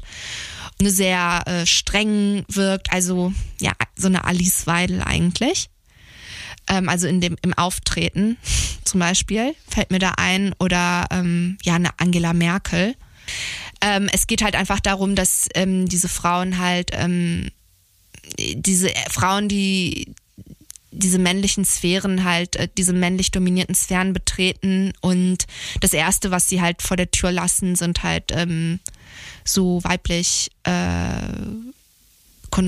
also weiblich ähm, gelesene Attribute. Das heißt aber quasi, der, der ganze Punkt mit der Mode ist nicht unbedingt nicht in dem Sinne das Stilbewusstsein, sondern weil sondern eher halt eben auch so die explizite eine Form von Stilbewusstsein, die als weiblich wahrgenommene Attribute betont. Also dann eben quasi eben nicht, okay, ich habe irgendwie äh, schicke Bluse etc. pp, was ja irgendwie, sondern eher halt auch so ein Style, der irgendwie weiblich, körperlich weibliche Attribute in irgendeiner Form betont und nicht dann irgendwie so ein Style ist, der dann schon irgendwie auch teilweise so eine Androgynität hat, wenn man jetzt halt irgendwie mm. Bluse. Ja, nee, nicht ganz. Also ich denke nicht, nein, das schreibt, beschreibt auch äh, Sophie Passmann im Buch, nämlich, nein, also ähm, es geht weniger um den Style. Ich denke, das ist definitiv auch eine, also das ist eine andere, das ist auch eine Diskussion, ne? mit welchen Klamotten, mit welchem Make-up kann man sich wo blicken lassen, wo wird man halt ernst genommen, wenn man irgendwie ein bisschen zu aufge abgetakelt ist oder wo halt eben nicht, sondern ähm, dass man, es gibt den Anspruch, dass man als Frau attraktiv auszuschauen hat, aber es muss halt effortless aussehen. Es muss so aussehen, als ob du dich eigentlich nie damit befasst hast, dich mit Mode und mit Aussehen, dass du dich damit eigentlich nicht auseinandergesetzt hast, dass du irgendwie reingefallen bist in deine Klamotten und in das Make-up. Ähm, und da gar nicht äh, dich mehr mit auseinandergesetzt hast, als eben es ein Mann tun würde. Es ist so ein bisschen an, an was ja so ein bisschen an diese ganze Mode Geschichte anknüpft, die so ein bisschen durchmacht, ist ja auch so ein bisschen Körper. Also diese ganze Thematik von äh, Körper, weil das ist ja auch so eine Sache, die dann in diesem Buch so ein bisschen thematisiert wurde. Also sie spricht in dem Buch ja relativ offen über die Schönheitseingriffe, die sie gemacht hat. Ich weiß gar nicht, inwiefern das vorher irgendwie Thema war. Ähm, so ein bisschen. Und ja, das ist so ein bisschen also auch so, eine, so ein Aspekt, den ich so ein bisschen weird fand, weil halt eben auch, um wieder auf dieses komische Bild von Autonomie zu bekommen, sie erzählt davon, dass sie zufriedener ist, weil ihr Leben einfacher ist, weil sie anders aussieht als noch ein paar Jahren und sie sich selber jetzt schöner findet als vorher. Und es ist auch so ein bisschen, ja, auch da wieder so ein Aspekt, wo man halt auch irgendwie merkt, wo so die Existenz von anderen Menschen ja völlig außer Acht gelassen wird. Es gibt ja von Sartre dieses Ding, wo er quasi erst begriffen hat, als ihm seine Locken abgeschnitten worden ist, dass er hässlich ist. So, und dann eben auch gemerkt hat, dass er zum ersten Mal sich durch die Augen von seiner Mutter gesehen hat und dann überhaupt erst realisiert hat, wie seine, ob er schön ist oder nicht, weil das kann man ja nicht aus sich heraus sehen, sondern Schönheit ist ja auch immer eine Sache, die ja auch irgendwie, man nimmt den Blick von anderen an, wenn man sich selbst schön findet. Und dementsprechend antizipiert man ja auch irgendwie einen anderen. Zugleichzeitig ist ja auch in Schönheit, Hässlichkeit ja auch ein Stück weit irgendwie ein Vergleich. Man ist ja nicht einfach an sich schön in irgendeiner Form. Und das ist halt auch so, so ein Aspekt, der da so reinkommt, den ich halt so, ja, ich finde ich find das so merkwürdig. Ich habe manchmal das Gefühl wirklich, Sophie Passmann denkt, sie wäre wie Robinson Crusoe auf so einer Insel und ist so völlig beziehungslos und lebt ihre Robinsonaden und es ist so ganz, ganz merkwürdig, weil da doch irgendwie ganz klar gesellschaftlich Sachen, die gesellschaftlich sind, wie halt Schönheitsideale, auf einmal so diesen, kappt sie halt ab, dass es einen Bezug zur Gesellschaft gibt, weil sie findet sich schön und damit kann sie jetzt zufrieden sein. Ja, und auch dieser ganze Take mit Schönheits-OPs da, mh, mm, sie hat so eine komische These, dass wir eigentlich nur noch schön zwei Generationen an Frauen Schönheits-OPs brauchen und die dann obsolet werden, weil Frauen dann zufrieden mit sich sein werden. Und das ist so, sie macht das sehr klar, also so, in ihrem Buch bietet Sophie Passmann überhaupt keine Handlungsoption. Also we're doomed. Es ist extrem pessimistisch, es ist ein No-Future-Feminism bis auf den Punkt, wo sie zur Schönheits-OP kommt. In, also nach dem Schönheitseingriff bei sich, jetzt, also konkret hat sie sich ihre unter den Augen das aufspritzen lassen, um weniger so ähm, Schatten unter den Augen genau, zu haben. Augenringe. Augenringe, ja. Sie hat sich ihre Augenringe äh, unterspritzen lassen.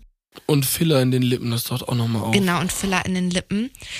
Und danach äh, hat bei ihr ein Umdenken stattgefunden. Das ist so der einzige ja, Moment, äh, der sie, den sie auch positiv beschreibt. Sie beschreibt das Gefühl bei der bei der Beauty-Ärztin als kathartisch, dass es etwas Kathartisches hat, dort zu sitzen und ähm, diese Prozeduren zu besprechen.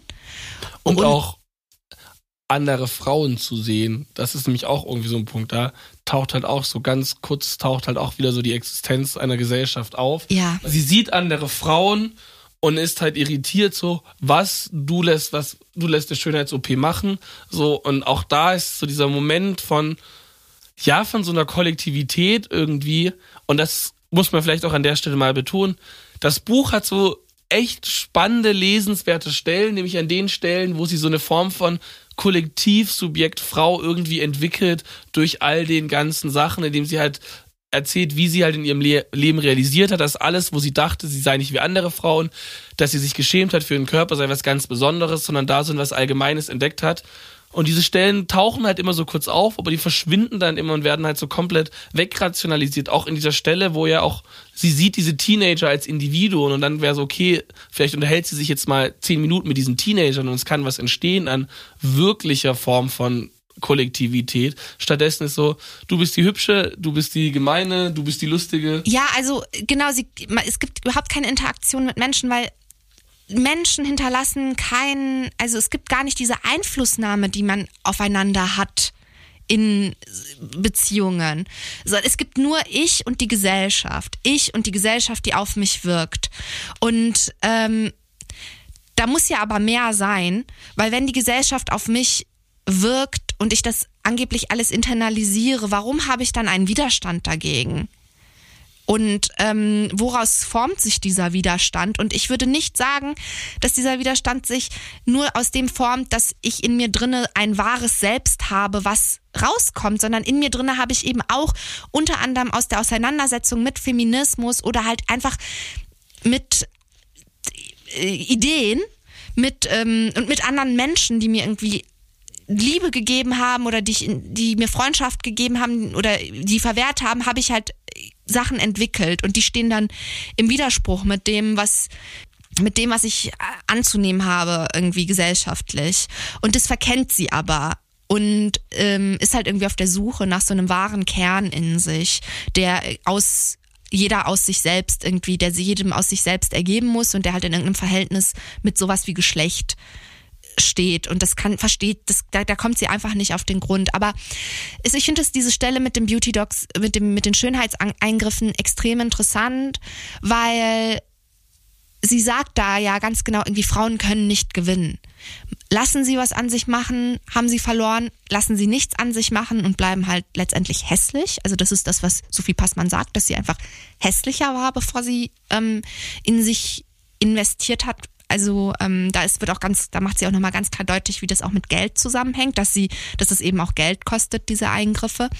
Dann wäre sie halt äh, hässlicher, wäre sie jetzt nicht so gut aussehend und würde sie nicht so gut behandelt werden, wie sie jetzt im Vergleich zu früher behandelt wird.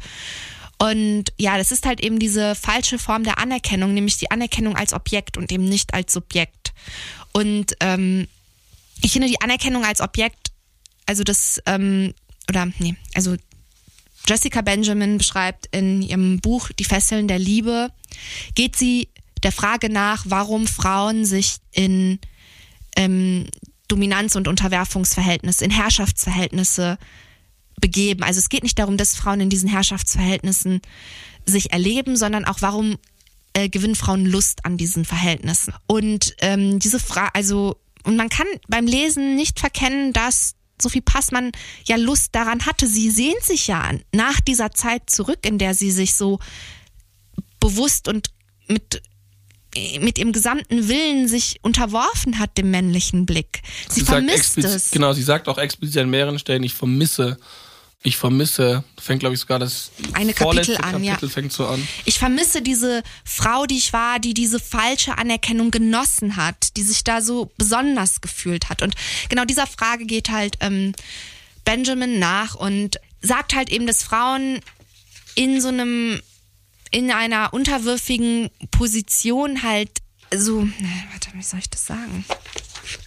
Also es geht darum, dass wenn man einmal objektifiziert wird, wenn man halt erstmal, wenn einem die Subjektivität äh, aberkannt wird, wenn man diese Anerkennung nicht bekommt, das, das muss, diese Spannung muss trotzdem weiterhin aufrechterhalten werden. Also wenn du erstmal zum Objekt geworden bist, also du kannst, du musst, ähm, diese, das muss immer wieder mh, bestätigt werden, diese Dynamik.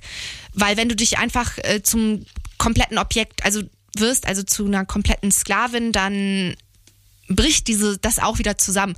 Und wie das Benjamin beschreibt, ist halt, dass immer wieder der Widerstand der Frau ähm, gekitzelt werden muss oder der muss immer wieder angestachelt werden und dann gebrochen werden. Und das in so ritualisierten Formen, in ähm, sehr abstrakten, distanzierten Verhältnissen. Und das ist genau das, was Sophie Passmann im Bezug auf ihre Schönheit beschreibt, nämlich es gab halt mal diese Zeit, da hat sie sich eben geweigert, diesen Schönheitsnormen zu entsprechen. Da war das auch irgendwie gar nicht denkbar, dass sie sowas wie eine, sich die Lippen aufspritzen, dass sowas einfach, das, da hat sie das alles total kritisiert.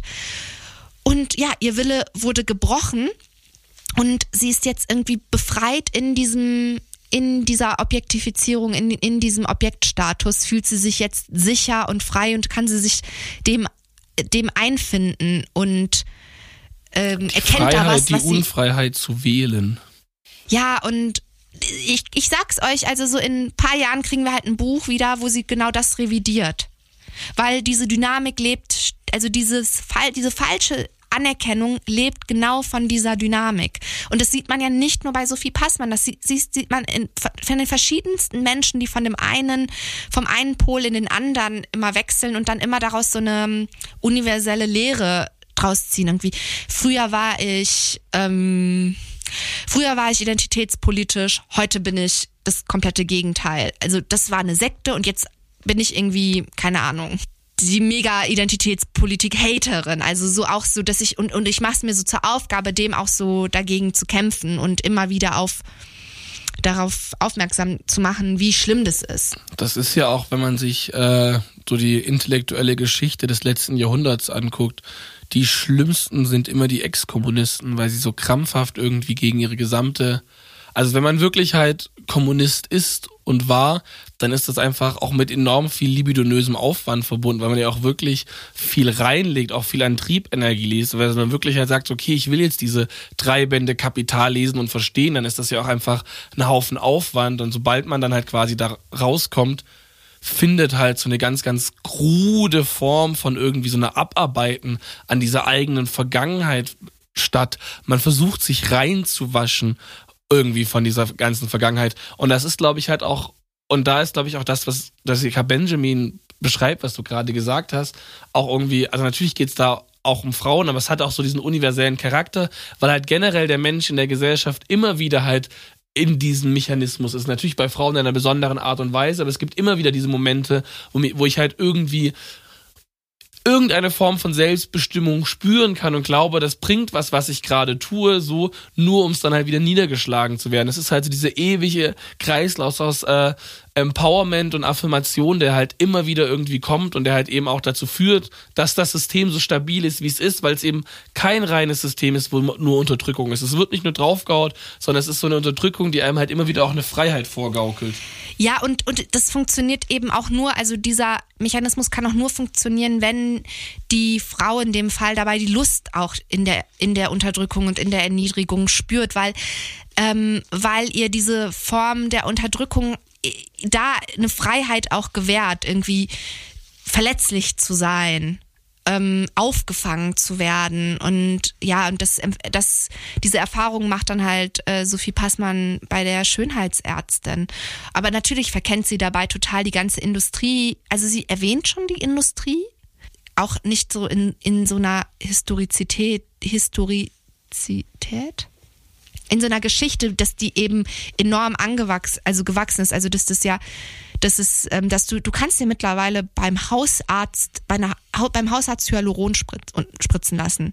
Und das sind ja, das ist ja ein gewaltiger, also das ist ja ein qualitativer Unterschied. Das ist ja auch so diese Verbreitung von Techniken. Das ist so das, was sie verkennt eine Industrie wird jetzt, also die Industrie verselbstständigt sich halt auch. Wenn quasi jetzt dieser Boom kommt, dann ist, bedeutet das eben gerade nicht, dass nach zwei Generationen irgendwie sich das wieder erledigt hat, weil dann alle begriffen haben, dass wir alle unzufrieden sind, also dass wir es nicht mehr brauchen. Das passiert eben nicht, weil sich halt eben da noch eine Sache verselbstständigt und eine eigene Dynamik empfindet. Und im Endeffekt leben wir in einem Wirtschaftssystem, das wird immer Wege finden, dir Produkte zu verkaufen mit der Aussage, das macht dein Leben besser. So, und wenn irgendwie, also das ist ja ohne Ende wird es da ja irgendwie neue Bereiche geben. Es gibt neue Problemzonen, die entdeckt werden können und auch neue, ja, halt auch irgendwie so neue Trends, was dann auch irgendwie gerade angesagt ist, die dann auch irgendwie bedient werden. Und das ist ja so ein, so eine, so eine Spirale, die sich ja irgendwie steigert und diese, diese Ansicht, dass es dann halt irgendwann diesen Punkt gibt, an dem dann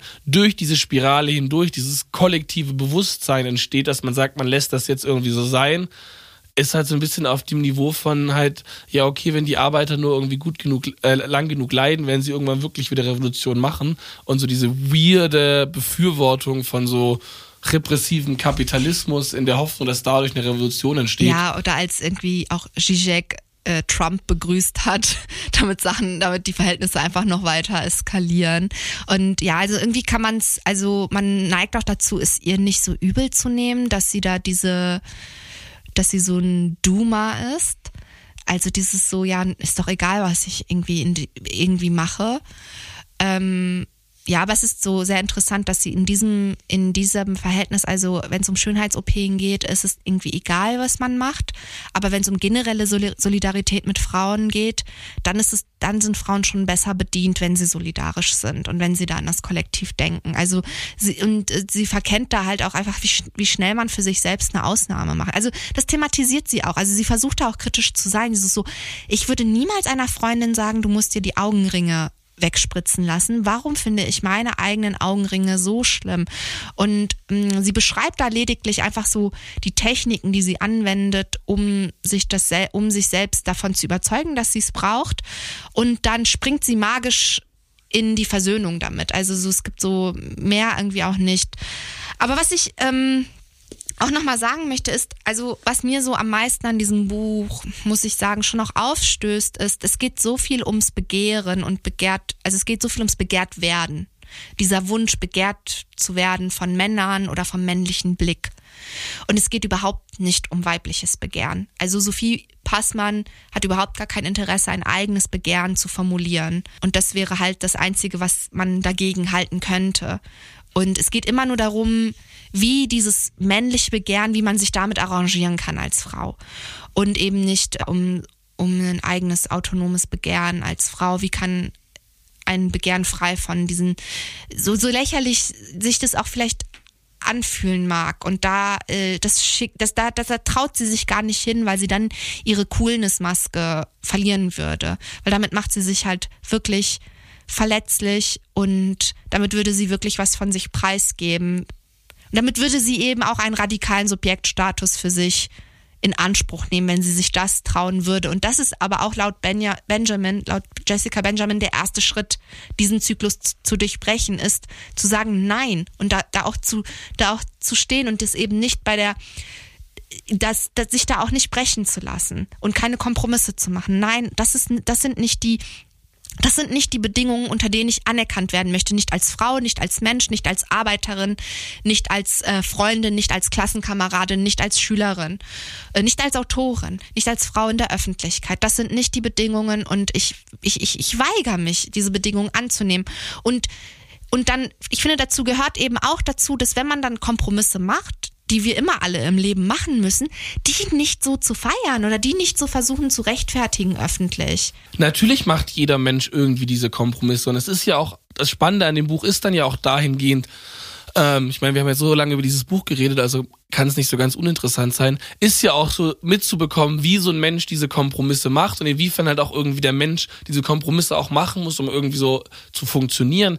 Aber es ist dann halt, es gibt halt keine Absolution für diese Kompromisse, sondern es ist halt festhalten, so okay, es sind Kompromisse, die halt auch irgendwie ein Stück weit halt eine Anpassung sind. Die kann zwar, muss, kann zwar durchaus im Moment auch irgendwie nötig sein, so, aber sie muss eben im Bewusstsein immer auch als Anpassung bleiben, weil genau dann verliert es halt alles Kritische daran.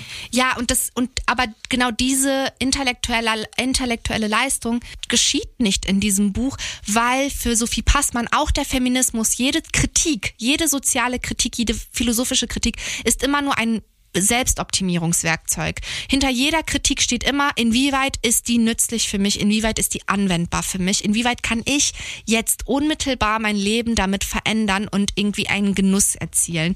Und damit, also ja, das ist ähm, eine total, also für sie ist Kritik und für sie ist Feminismus ein reines praktisches Werkzeug. Und das merkt man dann auch so, ähm, es gibt dieses eine Zitat, also generell Sophie Passmann hat ein ganz merkwürdiges Verhältnis zu Subkulturen, was mir irgendwie immer wieder auffällt, weil sie einer sich seitdem schon irgendwie ganz krass dann auch irgendwie bedient, den irgendwie Symboliken, aber eben halt, wie wir schon gesagt haben, so gar nicht irgendwie eingeht, dass es irgendwie so eine Geschichte hat, das auch so ein bisschen immer ins Lächerliche gezogen wird, in so eine krasse, ironische Haltung. Ähm, und sie schreibt eben auch, ich habe von einer strengen Subkultur des Feminismus beigebracht bekommen, dass ich in meinen Zwanzigern bereits so weit sein müsste, dass ich jeden Wunsch, jede Verhaltensweise, jedes Date, jedes Kleidungsstück, jede Vorliebe, jedes Hobby abgleichen müsste mit der Frage, wie glaubwürdig feministisch ich damit bin oder war. Und das ist, glaube ich, auch so ein ganz zentraler Moment, dass sie halt eben, natürlich muss man abgleichen, die Dinge, die man tut, mit den Dingen, wie man die Welt irgendwie sieht. So, natürlich gleicht man irgendwie ab die Dinge, die man tut, mit seinen politischen Idealen. Dass man feststellt, okay, ich werde meinen Idealen bei weitem nicht immer gerecht, etc. pp. Das ist ja irgendwie gar nicht der Punkt. Aber so viel passt, man sagt halt hier explizit, ich höre jetzt überhaupt auf, diesen Abgleich zu machen. Und damit verliert ja auch irgendwie diesen Selbstreflexionsgehalt, den ja auch so eine Zugehörigkeit zu einer Subkultur halt auch irgendwie hat, dass man sich halt irgendwie quasi sagt, okay, ich habe diese Vorstellung in der Subkultur angenommen und ich reflektiere mich selbst und meine Bedürfnisse im Kontext dieser Subkulturen, was ich dann auch so als das Positive an Subkultur auch irgendwie festhalten würde, dass man halt eben sich mit sich selbst in kritischer Weise auseinandersetzt. Natürlich gibt's dann auch das Negativ, dass man sich total seiner Subkultur unterordnet etc. pp.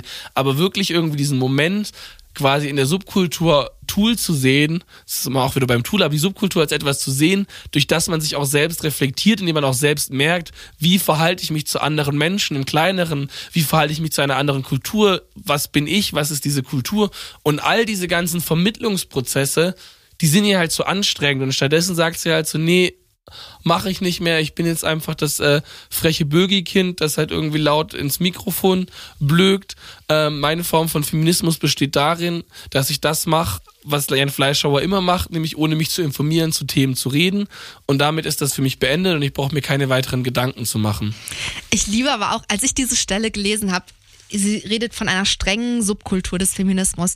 Und die erste Assoziation, die ich mit dem Wort strenge Subkultur des Feminismus hatte, war, oh wow, ähm, dann, dann, dann, denke ich an so eine feministische Sekte, in der man jede Woche ähm, 600 Seiten feministische Literatur des 20. Jahrhunderts lesen muss und irgendwie Biografien von Suffragetten auswendig lernen muss. Und, und sie an den meint Pranger einfach, gestellt wird, wenn man sie, dem Mann zugelächelt und hat. Sie meint damit aber einfach Twitter-Feminismus. Also für sie ist Twitter-Feminismus eine strenge Subkultur des Feminismus. Und also das also das ist so ein verzerrtes Bild auch von feministischen Strömungen und Subkulturen und feministischer Praxis. Und für sie ist Feminismus halt noch nicht mal eine Kultur, weil eine Kultur beinhaltet ja eben auch eine eine Praxis eben ähm, auch nicht nur ein nicht nur ein Reden und ein Denken, sondern auch ein Handeln und die, die existiert ja durchaus im Feminismus und es wurde schon sehr häufig an dem Buch kritisiert, dass sie sich in keinster Weise mit feministischer Geschichte oder Theorie auseinandersetzt, und, aber auch so, dass sie überhaupt gar keine zeitgenössischen Beispiele nennt. Also es gibt extrem viele erfolgreiche Beispiele feministischer Selbstorganisation, aber ich glaube, die sind Sophie Passmann überhaupt nicht bekannt und das ist auch die ganze Zeit, was mir in diesem Buch durch den Kopf gegangen ist, einfach nur, war einfach nur so, Girl, du hast einfach, äh, dir hätte das einfach extrem geholfen, Freundinnen zu haben, mit denen du sprechen kannst und oder halt irgendwie in den Genuss zu kommen von feministischer, also so von so ja feministischer Organisation, feministischer Praxis, also zum Beispiel ähm, Frauenkollektive, äh, feministische Infoläden, feministische Küfers, ich weiß nicht, einfach mal eine Demo, also das heißt einfach mal eine Demo organisieren, aber es sind schon Sachen, die passieren oder irgendwie es gibt die Tradition von Girls Rock Camps zum Beispiel, wo sich halt Frauen durch das Musikmachen emanzipieren, wo wir halt auch so beim Thema Frauenhobbys wären, was ja für sie auch eine ganz große Sache ist. Frauen oder auch und ihre Barcamps, was ja auch dann so feministische Barcamps. Ja, oder so irgendwie feministischer Kampfsport. Ähm, alles, also es gibt da alles. Irgendwie Feminist es gibt äh, Strickgru von Strickgruppen, Töpfergruppen, Kochgruppen, Ultragruppen, Ultragruppen, Antifa-Gruppen. Ähm, es gibt auch konservative Gruppen für Frauen. Also es gibt auch äh, irgendwie die, die Frauenunion bei der CDU. Das ist auch eine Form. Und auch der dörfliche Formen. Ja. Wenn man zum Beispiel die Landfrauen nimmt, die in so dörflichen Gegenden sich organisieren. Ähm, ja, und das ist auch, glaube ich, halt so ein bisschen halt dieser Punkt. Sie hat halt irgendwie sie, sie verweigert sich halt dieser, die, dieser Subkultur auch deshalb, weil für sie halt irgendwie, also sie will halt, kommt gar nicht aus ihrer Vereinzelung raus. So ihr Feminismus ist halt, die eins ist halt immer nur vermittelt über diese App Twitter und diese sozialen Medien so. Das, was Subkultur eben ausmacht, dass Menschen zusammenkommen, miteinander irgendwie was Gemeinsames machen, irgendwie irgendwie was auch entsteht und auch irgendwie man so ein bisschen, ja, abseits auch von so krassen Verwertungslogik. Natürlich ist es nicht der Verwertungslogik enthoben, aber wenn man halt jetzt halt irgendwie äh, ein Konzert organisiert oder beispielsweise halt irgendwie ähm, ein Girls Rock Camp organisiert, dann geht's nicht unmittelbar darum, dass man Profit daraus schlägt, sondern es ist eine Sache, in der halt auch Dinge stattfinden können, Beziehungen stattfinden, die nicht komplett allein nach dieser Verwertungslogik existieren. Und Sophie Passmann verweigert sich dem halt so ein bisschen komplett, indem sie halt wirklich irgendwie sagt, okay, nee, das gibt's alles nicht und sich dann auch direkt auch so ins Lächerliche zieht und auch jedem halt sagt, zwar jeder Mensch, der irgendwie mit 30 noch irgendwie positive Assoziationen zu einer Subkultur hat, der verweigert sich halt irgendwie erwachsen zu werden. Und ich bin halt auch so, es ist aber auch legitim, sich verweigern, zu erwachsen zu werden, weil das Leben als Erwachsener ist scheiße. Man muss arbeiten gehen, man muss irgendwie seine Arbeitskraft verkaufen, man wird um den Mehrwert erpresst, so man hat permanent zu wenig Geld, so. Ja. Es ist nicht so geil, erwachsen zu werden. Hört doch mal auf mit der Scheiße. Ja, und das ist, also ich finde, da ähm, ist Sophie Passmann sehr ähnlich wie Hannah aus Girls, also die, ähm, die Haupt, der Hauptcharakter aus Girls, der von ähm, Lina Dunham auch gespielt wird. Nämlich irgendwie, sie will so Teil einer Gemeinschaft sein, Teil eines Freundeskreises, Teil einer Bewegung, Teil einer Generation und hat aber trotzdem diesen total nervigen ähm, Genieanspruch an sich. Sie will also so ein und, und, und, und das ist so ihre ganze Tragik. Aber sie, sie, sie lässt den auch nicht gehen. Und das macht es so, das macht es so schwierig, das zu sehen. Und aber es ist natürlich in Girls was anderes, weil das ist eine ein fiktionaler Charakter und das ist eine Geschichte, äh, die erzählt wird. Und Hannah befindet sich, und das ist gerade sie ähm, im Umgang mit diesen ganzen anderen Menschen zu sehen und deren Beziehung zu beobachten, macht diese Serie so interessant und ähm, ja, also irgendwie äh, gut. Aber das, das findet ja nicht in dem Buch Pick Me Girls statt, eben diese, dieser Aspekt, sondern man ist nur in diesem Kopf von Sophie Passmann, der damit der einfach einerseits diesen Solidaritätswunsch hat mit anderen Frauen und gleichzeitig einfach nicht ihre, ähm, ja, ihre Exceptionality aufgeben möchte.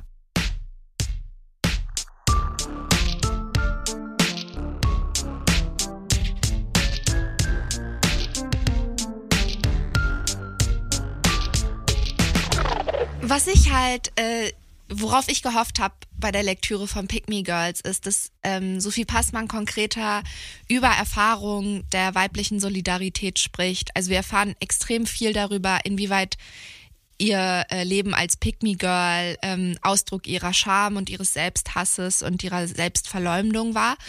Aber was halt nicht so ähm, eindeutig beschrieben wird, ist der Übergang äh, zu diesem ähm, Glauben an die Solidarität und aus eigener Erfahrung weiß ich, dass halt in erster Linie, erster Linie Freundschaften diesen Übergang ähm, einleiten und diese Erfahrung der Solidarität. Und da habe ich wirklich auf die Beschreibung der Freundschaft von Sophie Passmann und Jule Lobo Guten gewartet. Morgen, ich habe Nutella gegessen. Weil ich, ich glaube, ich weiß nicht, mich interessiert, mich interessiert diese Freundschaft schon äh, ungemein.